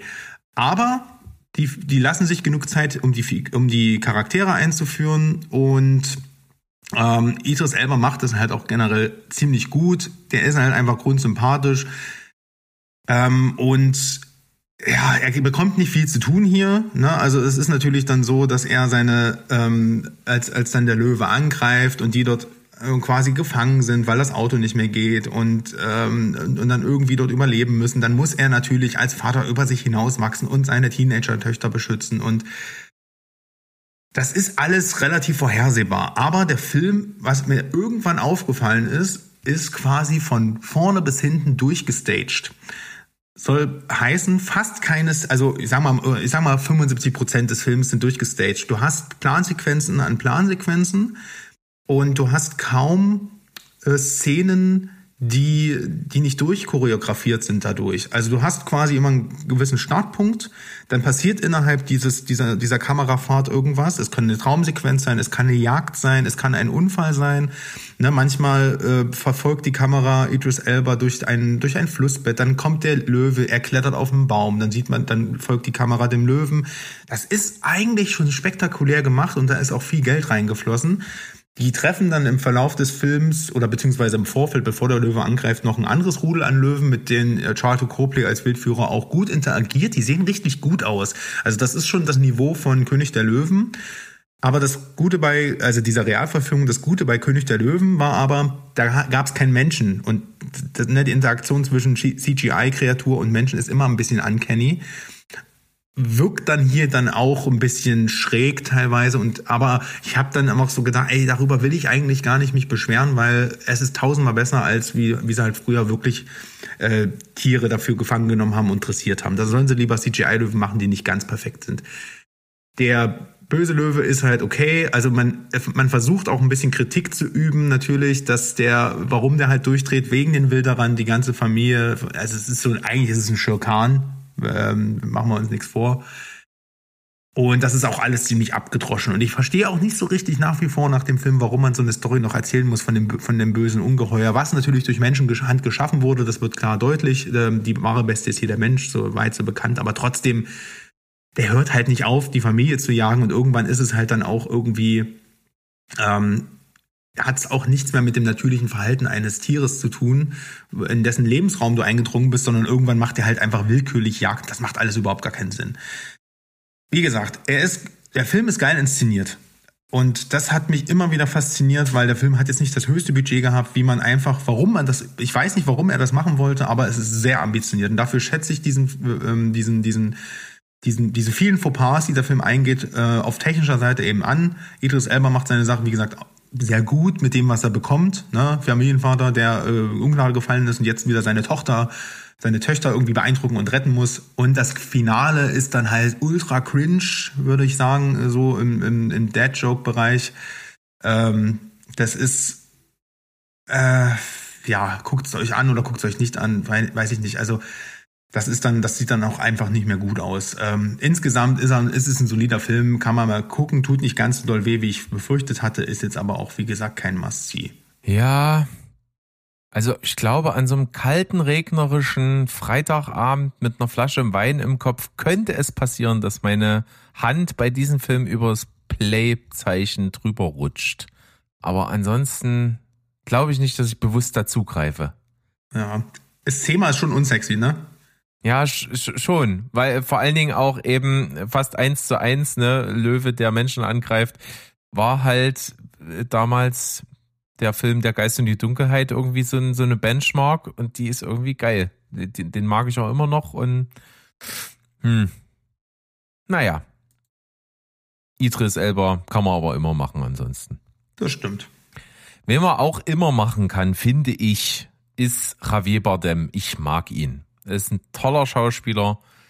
Und wenn ich mich erinnere, du musst mir kurz helfen. Ich glaube, beim fünften Teil von Fluch der Karibik, Salazars Rache, spielt er den äh, namensgebenden Salazar. Und ja. wenn ich mich recht entsinne, hat er doch da immer so schwebendes CGI-Haar, oder? Oh ja, oh ja, das, aber das, die, das war auch so, so geisterhaft mäßig. Also war nicht normal wasserschwebend, aber es war, ähm, es sah schon ziemlich komisch aus. Ja, eben. So, ich habe das als ein bisschen Panne in Erinnerung und ich glaube, Disney hat jetzt so ein bisschen gelernt. Ich habe geguckt, ähm, Ariel die Meerjungfrau. Das Remake aus diesem Jahr, welches an den Kinokassen gnadenlos gefloppt ist.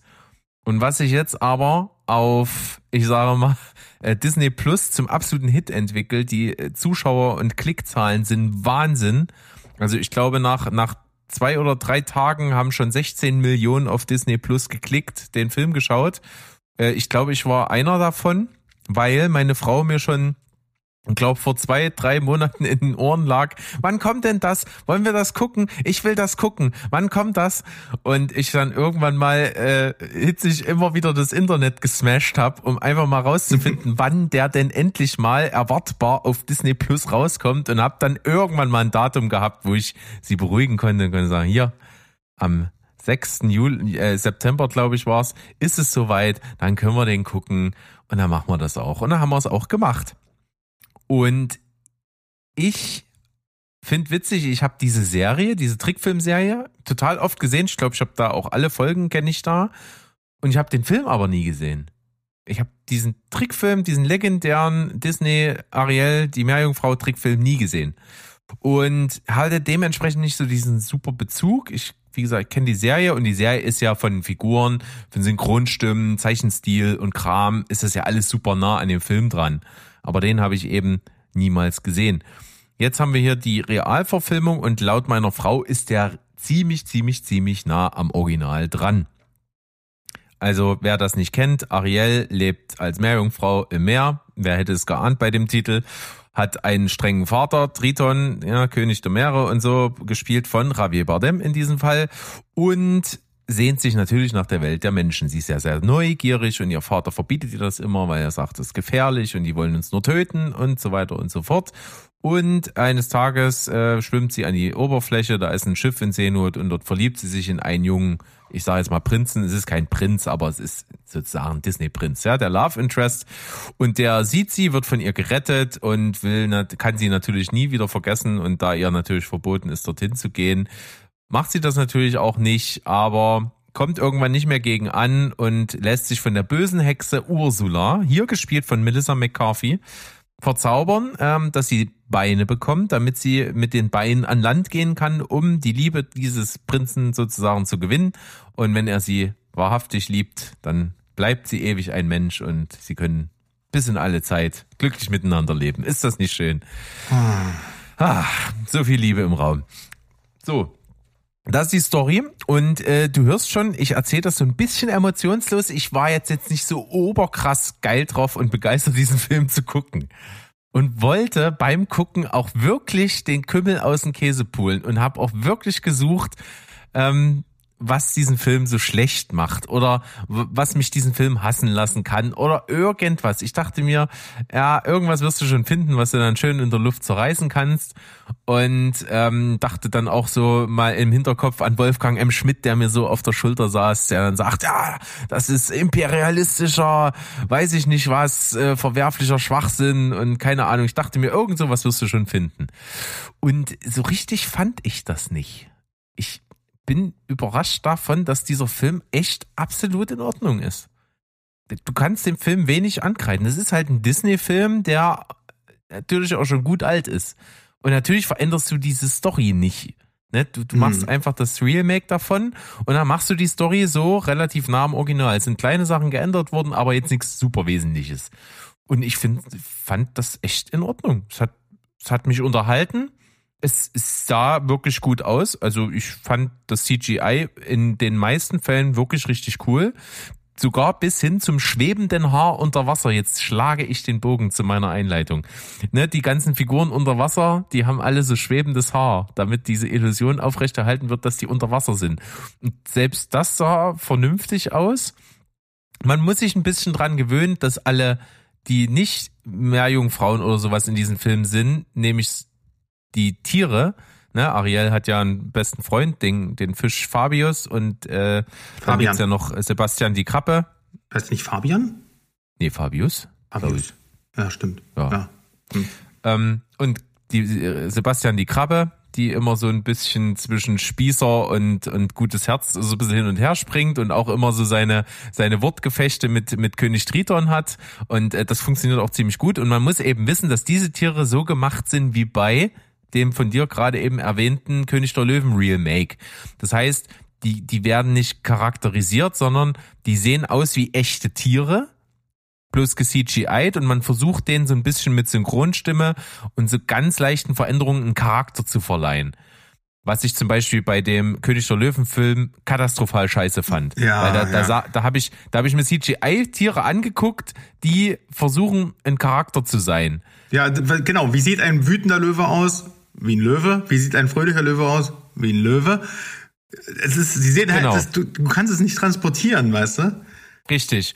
Und das ist hier auch, hat mich aber, ist aber nicht so oft, ne? Es gibt hier nicht viele Tiere. Es gibt eben den Fisch, es gibt die Krabbe und es gibt noch die zwei Aale von Ursula. Und da die zwei Aale von Ursula eh nicht äh, wild in der Gegend rumlabern und so, gehen die auch voll klar. Und die Krabbe fand ich richtig cool. Es hat mir super Spaß gemacht. Die hat auch gute Dialogzeilen und äh, ich fand fand das irgendwie sehr sehr äh, ja, fand das irgendwie inspiriert, wie die so sich die Bälle zuschmeißen. Das mochte ich ganz gerne. Äh, und Fabius fand ich ziemlich panne. Also der hatte halt null Charakter und spielt aber auch hier nicht so eine Riesenrolle. In der Serie hat er, glaube ich, eine deutlich größere Rolle gespielt. Wir verlieren uns in absoluten Einzelheiten. Ich wollte eigentlich nur sagen, Nur du. das ist ein, ich höre zu. ja, ich, Entschuldigung. Ähm, das ist ein guter Film. Er macht Spaß, er sieht gut aus, da ist Geld reingeflossen, der ist mit Liebe gemacht und hat einige Überraschungen, denn wer hätte gedacht, dass Melissa McCarthy einen echt guten Antagonisten gibt? Böse Hexe Ursula, von ihr echt super gemacht. Gibt's gar nichts dran auszusetzen, fand ich klasse. Ähm, die Hauptdarstellerin, die natürlich sich ekelhaftesten, brutalsten Vorfeldanfeindungen aufgrund ihrer Hautfarbe gegenüber gesehen hat, die macht das gut. Das ist sicherlich keine, die in Zukunft äh, bei uns öfter mal als Charakterdarstellerin über den Bildschirm flimmern wird. Die, die macht das gut, die hat Charisma, die, die kann das auch tragen, aber sind wir mal ehrlich, auch Ariel an sich ist jetzt keine Figur, die eine besondere Tiefe hat. Ne? Das, ist, das ist ein junges Mädchen, die Ist guckt, wo sie tief unter Wasser. unter dem Meer. Okay. Tief in den Wellen. Kennst du das Dinos-Lied? Ähm, Ja. Das, ich will das kleine Unterwassermädchen sehen. Tief in den Wellen verkaufen Sardellen, fiese Forellen wie Frikadellen. Oh, Das ist so geil. Ja, da habe ich auch, als das im Film vorkommt, der Song, habe ich da auch dran denken müssen. Ich hatte immer das Baby im Hinterkopf, was diesen Song singt. Ah, richtig schön. Ja. Also, wie gesagt, ich wollte es gerne nicht gut finden und fand es wirklich okay. schöner es Satz. ist wirklich nicht schlecht. Also Berg, ich guck das. Ähm, ich, der Satz, da ist viel Liebe reingeflossen, das, da zweifle ich immer so ein bisschen dran, weil die wirken ja wirklich immer sehr kalkuliert, diese Disney-Filme. Ähm, Aber auch ja. nicht mehr oder weniger als damals auch. So, also du Naja, willst mir ja auch nicht erzählen, dass diese Trickfilmfilme von damals, die sehen auch doch nur durch unsere nostalgisch verklärte Brille aus, wie als wären das super liebevolle Kinderfilme gewesen. Das waren doch auch bloß Ja. kapitalistische Monumente ihrer Zeit und das wird reproduziert und mein Gott, das, hm. alles gut. Ruhige dich! Ne? Ja, ist ja richtig, aber nichtsdestotrotz, die da äh, die, der, der Grund, jetzt das zu rebooten, ist natürlich jetzt nicht, weil man sagt, oh, die Leute lieben diese Geschichte und wollen das in eine neue Generation, sondern ist natürlich jetzt nur Geld. Damals kann man ja zumindest noch sagen, es gab eine künstlerische Vision und hier ist die Vision ja erstmal nicht da, sondern es ist halt einfach nun äh, in, ein, in ein anderes, ähm, ja, in ein anderes Medium transferiert oder in eine andere Art von Umsetzung. Ja, gesagt, dafür ist eben die Vision jetzt ersetzt durch, ähm, wir haben jetzt die technischen Möglichkeiten, das geil zu machen. Ja, wie gesagt, das ist ein grundsätzliches ähm, Thema Remakes. Wann haben die eine Berechtigung, wann nicht? Äh, ich, das, das will ich gar nicht aufmachen. Ich nehme jetzt mal ähm, einfach mal die, die, das, das, diese grundsätzliche Frage, braucht es dieses Remake? Das, das will ich jetzt gar nicht beantworten. Ich gucke es mir trotzdem, wie gesagt, mal an demnächst. Ich hatte sehr, sehr viel Angst als kleiner Junge vor Ursula. Also das war mein erstes Albtraum-Trickfilm-Geschöpf. Ähm, das, Melissa McCarthy muss hier also einiges gut machen. Ähm, und von daher, ja, mal gucken. Also ich erwarte nichts Großes, aber auch nichts Schlechtes. Also die sind meistens solide, aber die, die Frage ist halt einfach, ob man es braucht. Und äh, ja, aber die Frage stellt sich hier nicht, weil der Film ist da. Also schaue ich es mir einfach mal an. Und äh, mal schauen, wie der Javier Bardem sich so als ähm, Triton heißt er, ne? Gibt. Ja. Ja, das ist in Ordnung. Also der macht immer sein Ding, mein Gott. Macht immer sein Ding, ja. Bleiben wir mal, es geht bleiben wir in mal diesem Film zumindest. einfach, ja, es geht in diesem Film einfach um Ariel. So, Punkt. Ja, so, ist klar. Das ist so, das ist, die macht das gut. Die ist auch äh, ziemlich, die, die kann einen in ihren Bann ziehen. Die ist, die ist charismatisch, die hat Wie ist, Ausstrahlung. das, wie ist denn das eigentlich mit dem Singen? Also das ist doch eigentlich immer bei dir so ein Problem. Das wundert mich jetzt, dass du da gar nicht drauf Äh, eingehst. Nee, ich, ich weiß gar nicht, warum das so kolporti- kolportiert wird dauernd. Ich habe gar nicht so ein Riesenproblem damit, wenn im Film gesungen wird. Da ist, glaube ich, Mo deutlich äh, konsequenter und schlimmer als ich. Okay. Also der, der hat ein ganz großes Problem, wenn im Film gesungen wird. Ja. Ich, ich habe schlechte Erlebnisse gehabt, ich bin aber da grundsätzlich nicht abgeneigt und es ist wirklich absolut dosiert. Und ich mag das hier ganz gerne, dass quasi dann, du, oder anders gesagt, du hast ja bei vielen Filmen, wo gesungen wird, hast du immer dieses Umschalten. Du hast eine Szene, dann ist da was und dann zack, bist du in einer Musical-Nummer so drin, wo gesungen Mhm. wird. Und und hier wird das so ein bisschen, ist es fließend, ne? Die, du hast so eine Szene, wie sie, wie Ariel quasi so ein, so ein Zwiegespräch mit sich selber hat, so ihre, ihr, die, den, die, die Stränge ihres Vaters hinterfragt und sich selber fragt, wie sie vielleicht doch äh, ihre Leidenschaft und ihr Streben nach außen ähm, doch vielleicht unterdrücken soll oder ob sie doch dem nachgeben soll. Und dieses Zwiegespräch ist so zwischen Selbstgespräch und Gesang. Und das wechselt immer wieder so hin und her. Und ich finde, dadurch kriegt das so einen eingebetteten Charakter und das finde ich ziemlich gut. Oh, das machen die aber schon sehr oft in Disney-Filmen, finde ich. Ja, machen die schon sehr. Deswegen sage ich ja, wenn das so gemacht ist, dann finde ich das ganz Ah, cool. okay. Wenn dieser Alles klar. harte Schnitt ist, dass du auf einmal haben die gerade haben die noch geredet und mitten im Satz ist dann auf einmal die Musical-Nummer. So, das, das Ja, finde ich irgendwie strange. Das mag ich nicht so nicht so gerne. Verstanden. Ja gut, ähm, dann mal schauen, gebe ich mir demnächst auch mal und ähm, berichte dann vielleicht, ob er, wenn es mir, wenn's mir nicht gefallen hat, dann kehre ich es unter den Teppich. Aber lass uns doch mal auf dem Ozean bleiben. Wir bleiben auf dem Ozean, denn wir haben natürlich für euch heute nochmal die Stimme von Mo. Ein Film, der, wer sich erinnern kann, Anfang diesen Jahres haben wir uns in der Spoilberg Crew zusammengesetzt und gesagt, wir machen mal eine kleine Folge mit den Filmen, auf die wir uns dieses Jahr freuen. Jeder hat von uns eine Top 5 gemacht, die haben wir uns dann gegenseitig vorgestellt und die kann man auch bei uns auf dem Instagram zum Beispiel immer noch sehen. Und ein Film, der bei Mo drauf stand, wo er sich fragte, ah, wird er dieses Jahr noch kommen oder doch nicht, wird er verschoben, wird er fertig, was auch immer. Wir können jetzt auflösen. Der Film ist gekommen, er war im Kino und er heißt Die letzte Fahrt der Demeter und dazu hören wir jetzt den lieben Mo. Erinnert ihr euch noch an Folge 9? Ja, blaue Bubis für Erwachsene. Da haben wir am Ende mal darüber geredet, auf welche Filme wir uns freuen dieses Jahr. Was, was werden kann und was vielleicht nichts wird. Und ich hatte diesen Film dabei, Die letzte Fahrt der Demeter. Generell eine super Idee, einfach mal wieder einen Vampirfilm zu machen und den Fürsten der Vampire da in die Hauptrolle zu tun. Dracula nämlich. Ich glaube mich daran zu erinnern, dass ich damals schon gesagt habe, es könnte auch ein Klo werden, denn sie drehen an der Geschichte doch ganz schön rum. Und im Grunde, tja, das ist es jetzt auch. Es ist kein komplettes Klo. Es ist jetzt also nicht so eine richtige Disco-Toilette, die voll ist mit Zeugs, über das wir jetzt nicht hier weiter im Detail reden wollen, sondern es ist einfach ein Film, der so viele Fehler macht, dass es fast schon wieder wehtut. Der Hauptfehler ist, es versucht, die Geschichte von Draculas Überfahrt zu erzählen. Und wir wissen ja alle, wie die ausgegangen ist. Insofern ist sowieso fraglich gewesen von Anfang an, was will uns dieser Film sagen, was wir nicht schon wissen.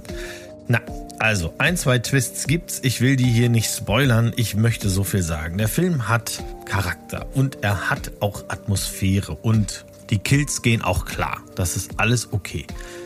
Was den Film jetzt leider nicht so richtig gut macht, ist eine Sache, die ich damals schon angesprochen habe. Plötzlich gibt es eine Frau an Bord, die eine maßgebliche Rolle spielt und das ist halt einfach der Zeit geschuldet. Die tut leider nichts für die Geschichte. Und weil sie da ist, braucht es dann natürlich auch eine Lösung für diese Sache. Es braucht eine Lösung für die Frau an Bord und es braucht eine generelle Lösung, die ein wenig abweicht von dem, was wir aus dem historischen Roman von Bram Stoker wissen. Es gibt tatsächlich beklemmende Momente. Es ist eigentlich ein guter Gruselfilm, der mit guten Effekten bestückt ist. Javier Botet, der hier den Dracula gibt, macht eine gute Rolle. Das ist ja ein sehr spezieller Charakter, den wir auch aus Slenderman schon kennen. Ein Mann, der eigentlich an einer Krankheit leidet, die ihn sehr lang und sehr dürr macht, was ihn für Horrorfilme natürlich prädestiniert. Äh, Corey Hawkins, Liam Cunningham, äh, David Destmalchian, die machen alle einen guten Job und ich habe mich auch gefreut, die da alle drin zu sehen, konnte aber tatsächlich überhaupt nicht abschalten. Am, ich wusste am Anfang, wie es ausgehen wird und habe mich halt die ganze Zeit gefragt, na, wie machen sie das jetzt? Denn schließlich, man killt nicht den Helden. Ja, und hier darf es ja streng genommen gar keinen Helden geben, denn am Ende wissen wir, dass Dracula angekommen ist und ab da geht die Geschichte eigentlich erst los. Anyway, ich mochte den Film, ich hätte ihm aber gewünscht, dass er nicht diese Geschichte erzählt. Ich hätte ihm gewünscht, dass man die Schauspieler und den Filmemacher und äh, die Effektemacher und den Musiker, dass man sie alle nimmt und einfach eine gruselige Überfahrt mit einem Vampir-Monster irgendeiner Art gedreht hätte und sich nicht darauf gestürzt hätte, jetzt hier ein Verbindungsglied darzustellen. Dafür holpert es am Ende dann doch zu sehr. Was mich wirklich, wirklich über die Maßen geärgert hat, ist die Dummheit an Bord und die Dummheit, die die Filmemacher uns hier wirklich ins Gesicht klatschen. Alle die, die ihr den Film sehen werdet, ihr werdet dann relativ schnell merken, das kann doch nicht euer Ernst sein an einer ganz bestimmten Stelle und da geht es dann leider unlogisch weiter und deswegen kann es am Ende nur heißen, er ist leider nicht so gut geworden, wie ich es mir gewünscht hätte und ich werde ihn kein weiteres Mal sehen.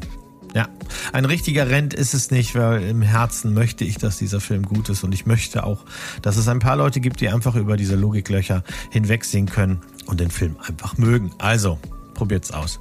Mal sehen, was der Sandro dazu sagt. Tja, schauen wir mal, was der Sandro dazu sagt. Das ist ja bekanntermaßen wirklich nicht mein Metier. Ihr kriegt mich nicht bei diesen ganzen äh, Vampirfilm-Zeugs. Ne? Äh, Mo hat ja schon wirklich vor ich würde fast sagen, vor zwei Jahren gesagt, ey, ich will unbedingt mal ein Vampir-Special machen und so, wer ist dabei? Und dann haben die Grillen gezirpt und dieser berühmte äh, Heuballen ist durchs Bild geflogen und sowas. Also von mir kam da nicht viel Liebe. Ich bin auch immer noch nicht dieser große Fan von, von Vampir-Stuff.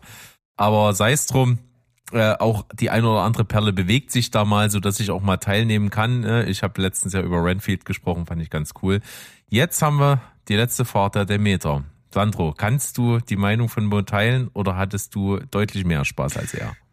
Äh, also erstmal, das Vampir-Special wird es geben und zwar sehr bald.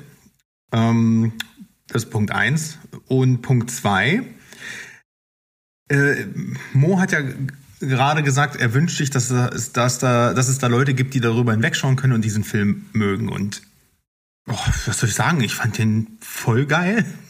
um es mal wirklich, um's mal wirklich äh, ne, hochtrabend, äh, filmkritisch und ambitioniert und äh, fachspezifisch auszudrücken.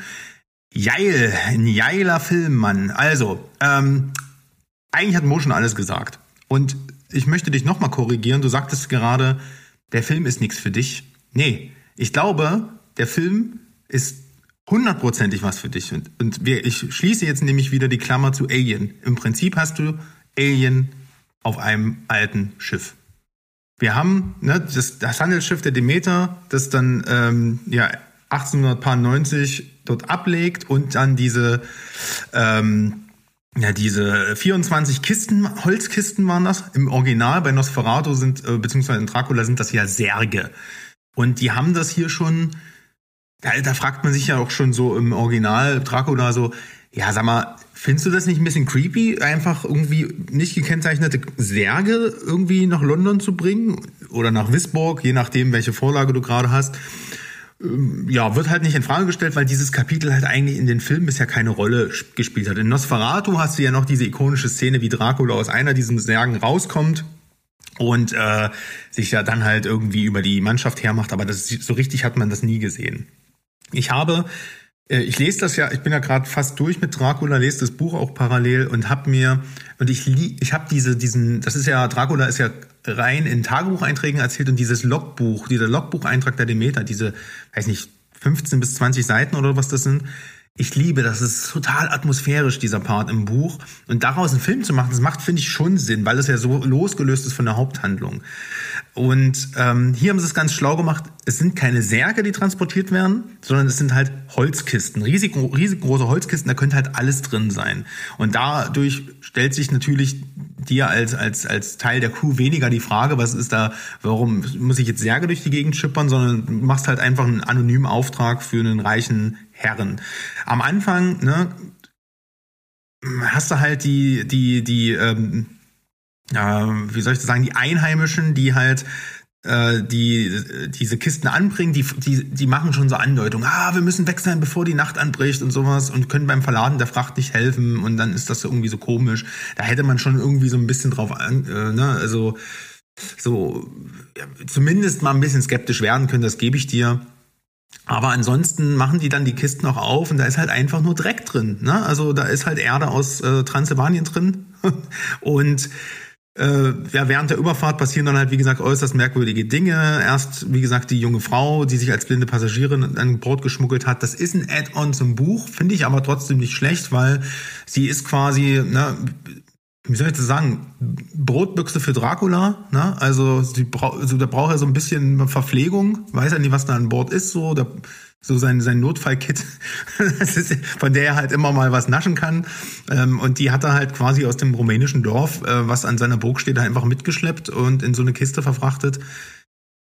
Ähm, äh, beziehungsweise dort an Bord verfrachtet, damit er halt was zum Beißen hat für zwischendurch, so Snacks halt, ne? Und nach und nach verschwinden dann halt erst die Tiere. Dracula ist halt super geschwächt und muss sich erstmal so aufpimpen so und irgendwann sind da Teile der Crew dran. Und ich mag eigentlich schon Titel, ähm, Filmtitel, die von vornherein die Prämisse oder das Ende erklären. Ne? Man überlege jetzt bloß mal ähm, die Ermordung des Jesse James durch den Feigling äh, Robert Ford. Das ist halt im Prinzip genau das Gleiche und das macht, aber das sorgt ja trotzdem also weiß ich nicht, sorgt er, das sorgt ja nicht dafür, dass der Film dann irgendwie langweilig wird, ähm, ganz im Gegenteil, dieses Unvermeidliche, worauf das Ganze dann hinausläuft, macht es ja gerade so, so unerträglich teilweise. Und hier ist es halt eigentlich genauso. Du weißt, dass alle ins Gras beißen. Das ist kein Spoiler. Das, der macht, Anfang des Films macht das in dem Text eigentlich schon klar, beziehungsweise am Anfang sieht man schon, dass, dass das Schiff in London landet und niemand mehr überlebt hat an Bord. Und dann kann man sich eigentlich fallen lassen und das Ganze genießen. Und warum der Film so geil ist, das liegt einfach daran, dass mal wieder, wie bei Alien, das Schiff ist ein, ähm, ist ein Charakter. Also es hat seinen eigenen Sound, es hat seine eigene ähm, Sprache, die Leute kommunizieren über das Boot, das wird immer wieder klar. Ne, die klopfen da immer so auf die Holzbalken und, und, und so verständigen die sich, weil das dann doch eine relativ kleine Crew ist. Und ich finde, also das, das Setting, das, das, ähm, die Ausstattung, das ist sehr hochwertig.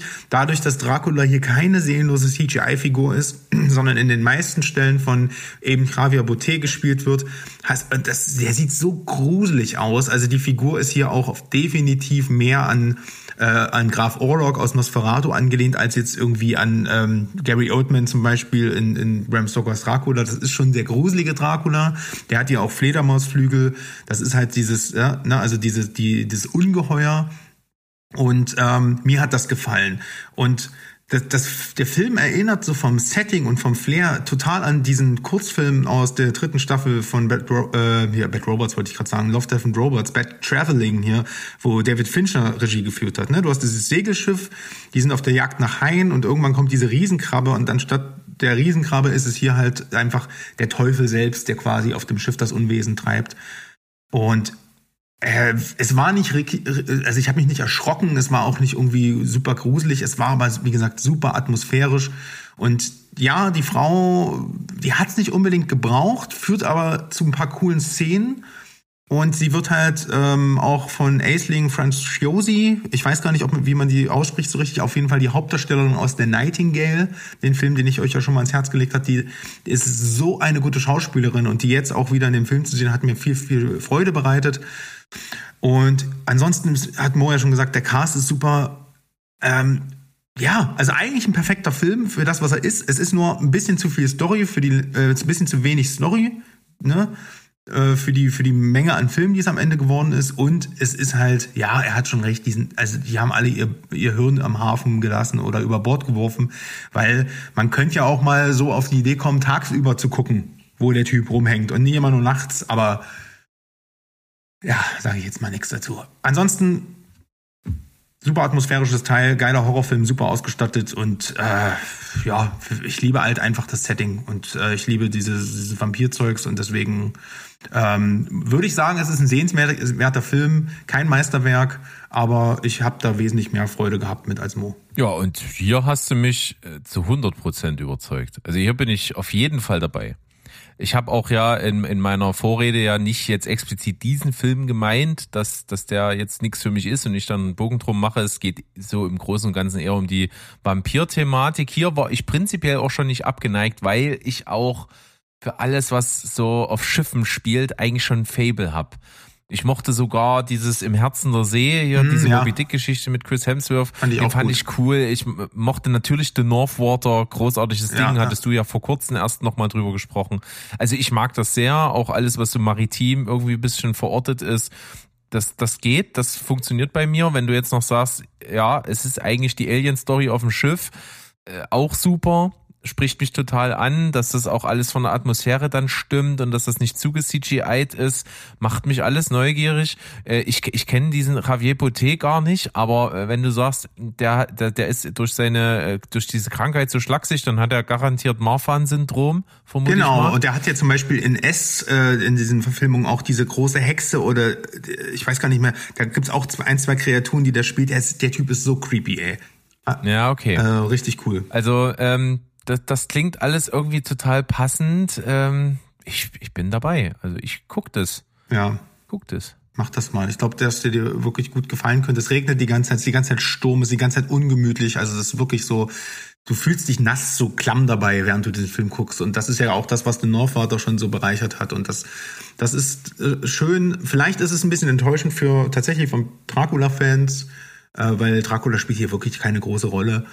Und ein bisschen wird die, an der Geschichte auch rumgeschraubt. Das muss man halt ein bisschen aus, äh, ja, ein bisschen aushalten können. Aber ich glaube, für Fans von einem Horrorfilm in diesem coolen Ambiente, ähm, ja, ist, es, ist, das, ist das Ding cool. Ja, das gibt's ja manchmal, ne? dass du dieses Label draufklebst und es dadurch irgendwie sich auf einmal mit Vergleichen gegenüber äh, sieht, die, wo es vielleicht nicht so gut wegkommt. Ne? Mo hier als Riesenfan von Dracula und Vampirfilm hat halt gesagt, ja, äh, nenn's nicht Dracula und dann ist das ein Film, den ich sehr, sehr viel mehr genießen kann. Ne? Bei mir war es ja damals ähm, äh, Blond. Ne, nenn, nenn's, Ja, nenn die. Figur in dem Film nicht Marilyn Monroe, dann finde ich den wahrscheinlich auch sehr gut. Ähm, das irgendwie gibt's das manchmal. Und was ich aber hat er vielleicht auch in seinem Review gerade nicht so gemeint, wie wir es dann vielleicht aufgefasst haben, aber ich finde es überhaupt kein Problem, wenn ich am Anfang des Films das Ende kenne. Ich auch wenn nicht, finde ich. wenn's da, wenn's da nicht drum geht. Also so, äh, nach der Logik hätte für, für uns alle auch einfach Breaking Bad, äh, Quatsch, äh, Better Call Saul nicht funktionieren können.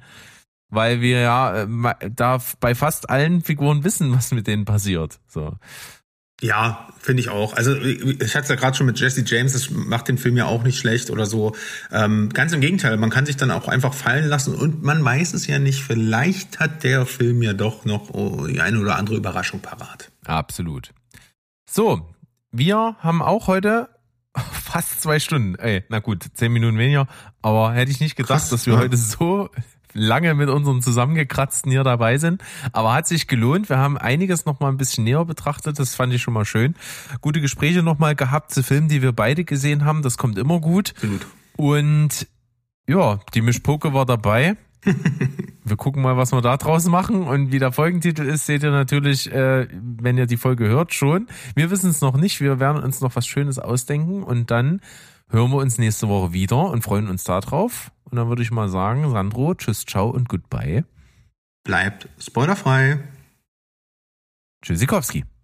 Tief in den Wellen. Tief in den Wellen. Verkaufen Sardellen, fiese Forellen wie Frikadellen. Sind jetzt alle. Hm, Schön.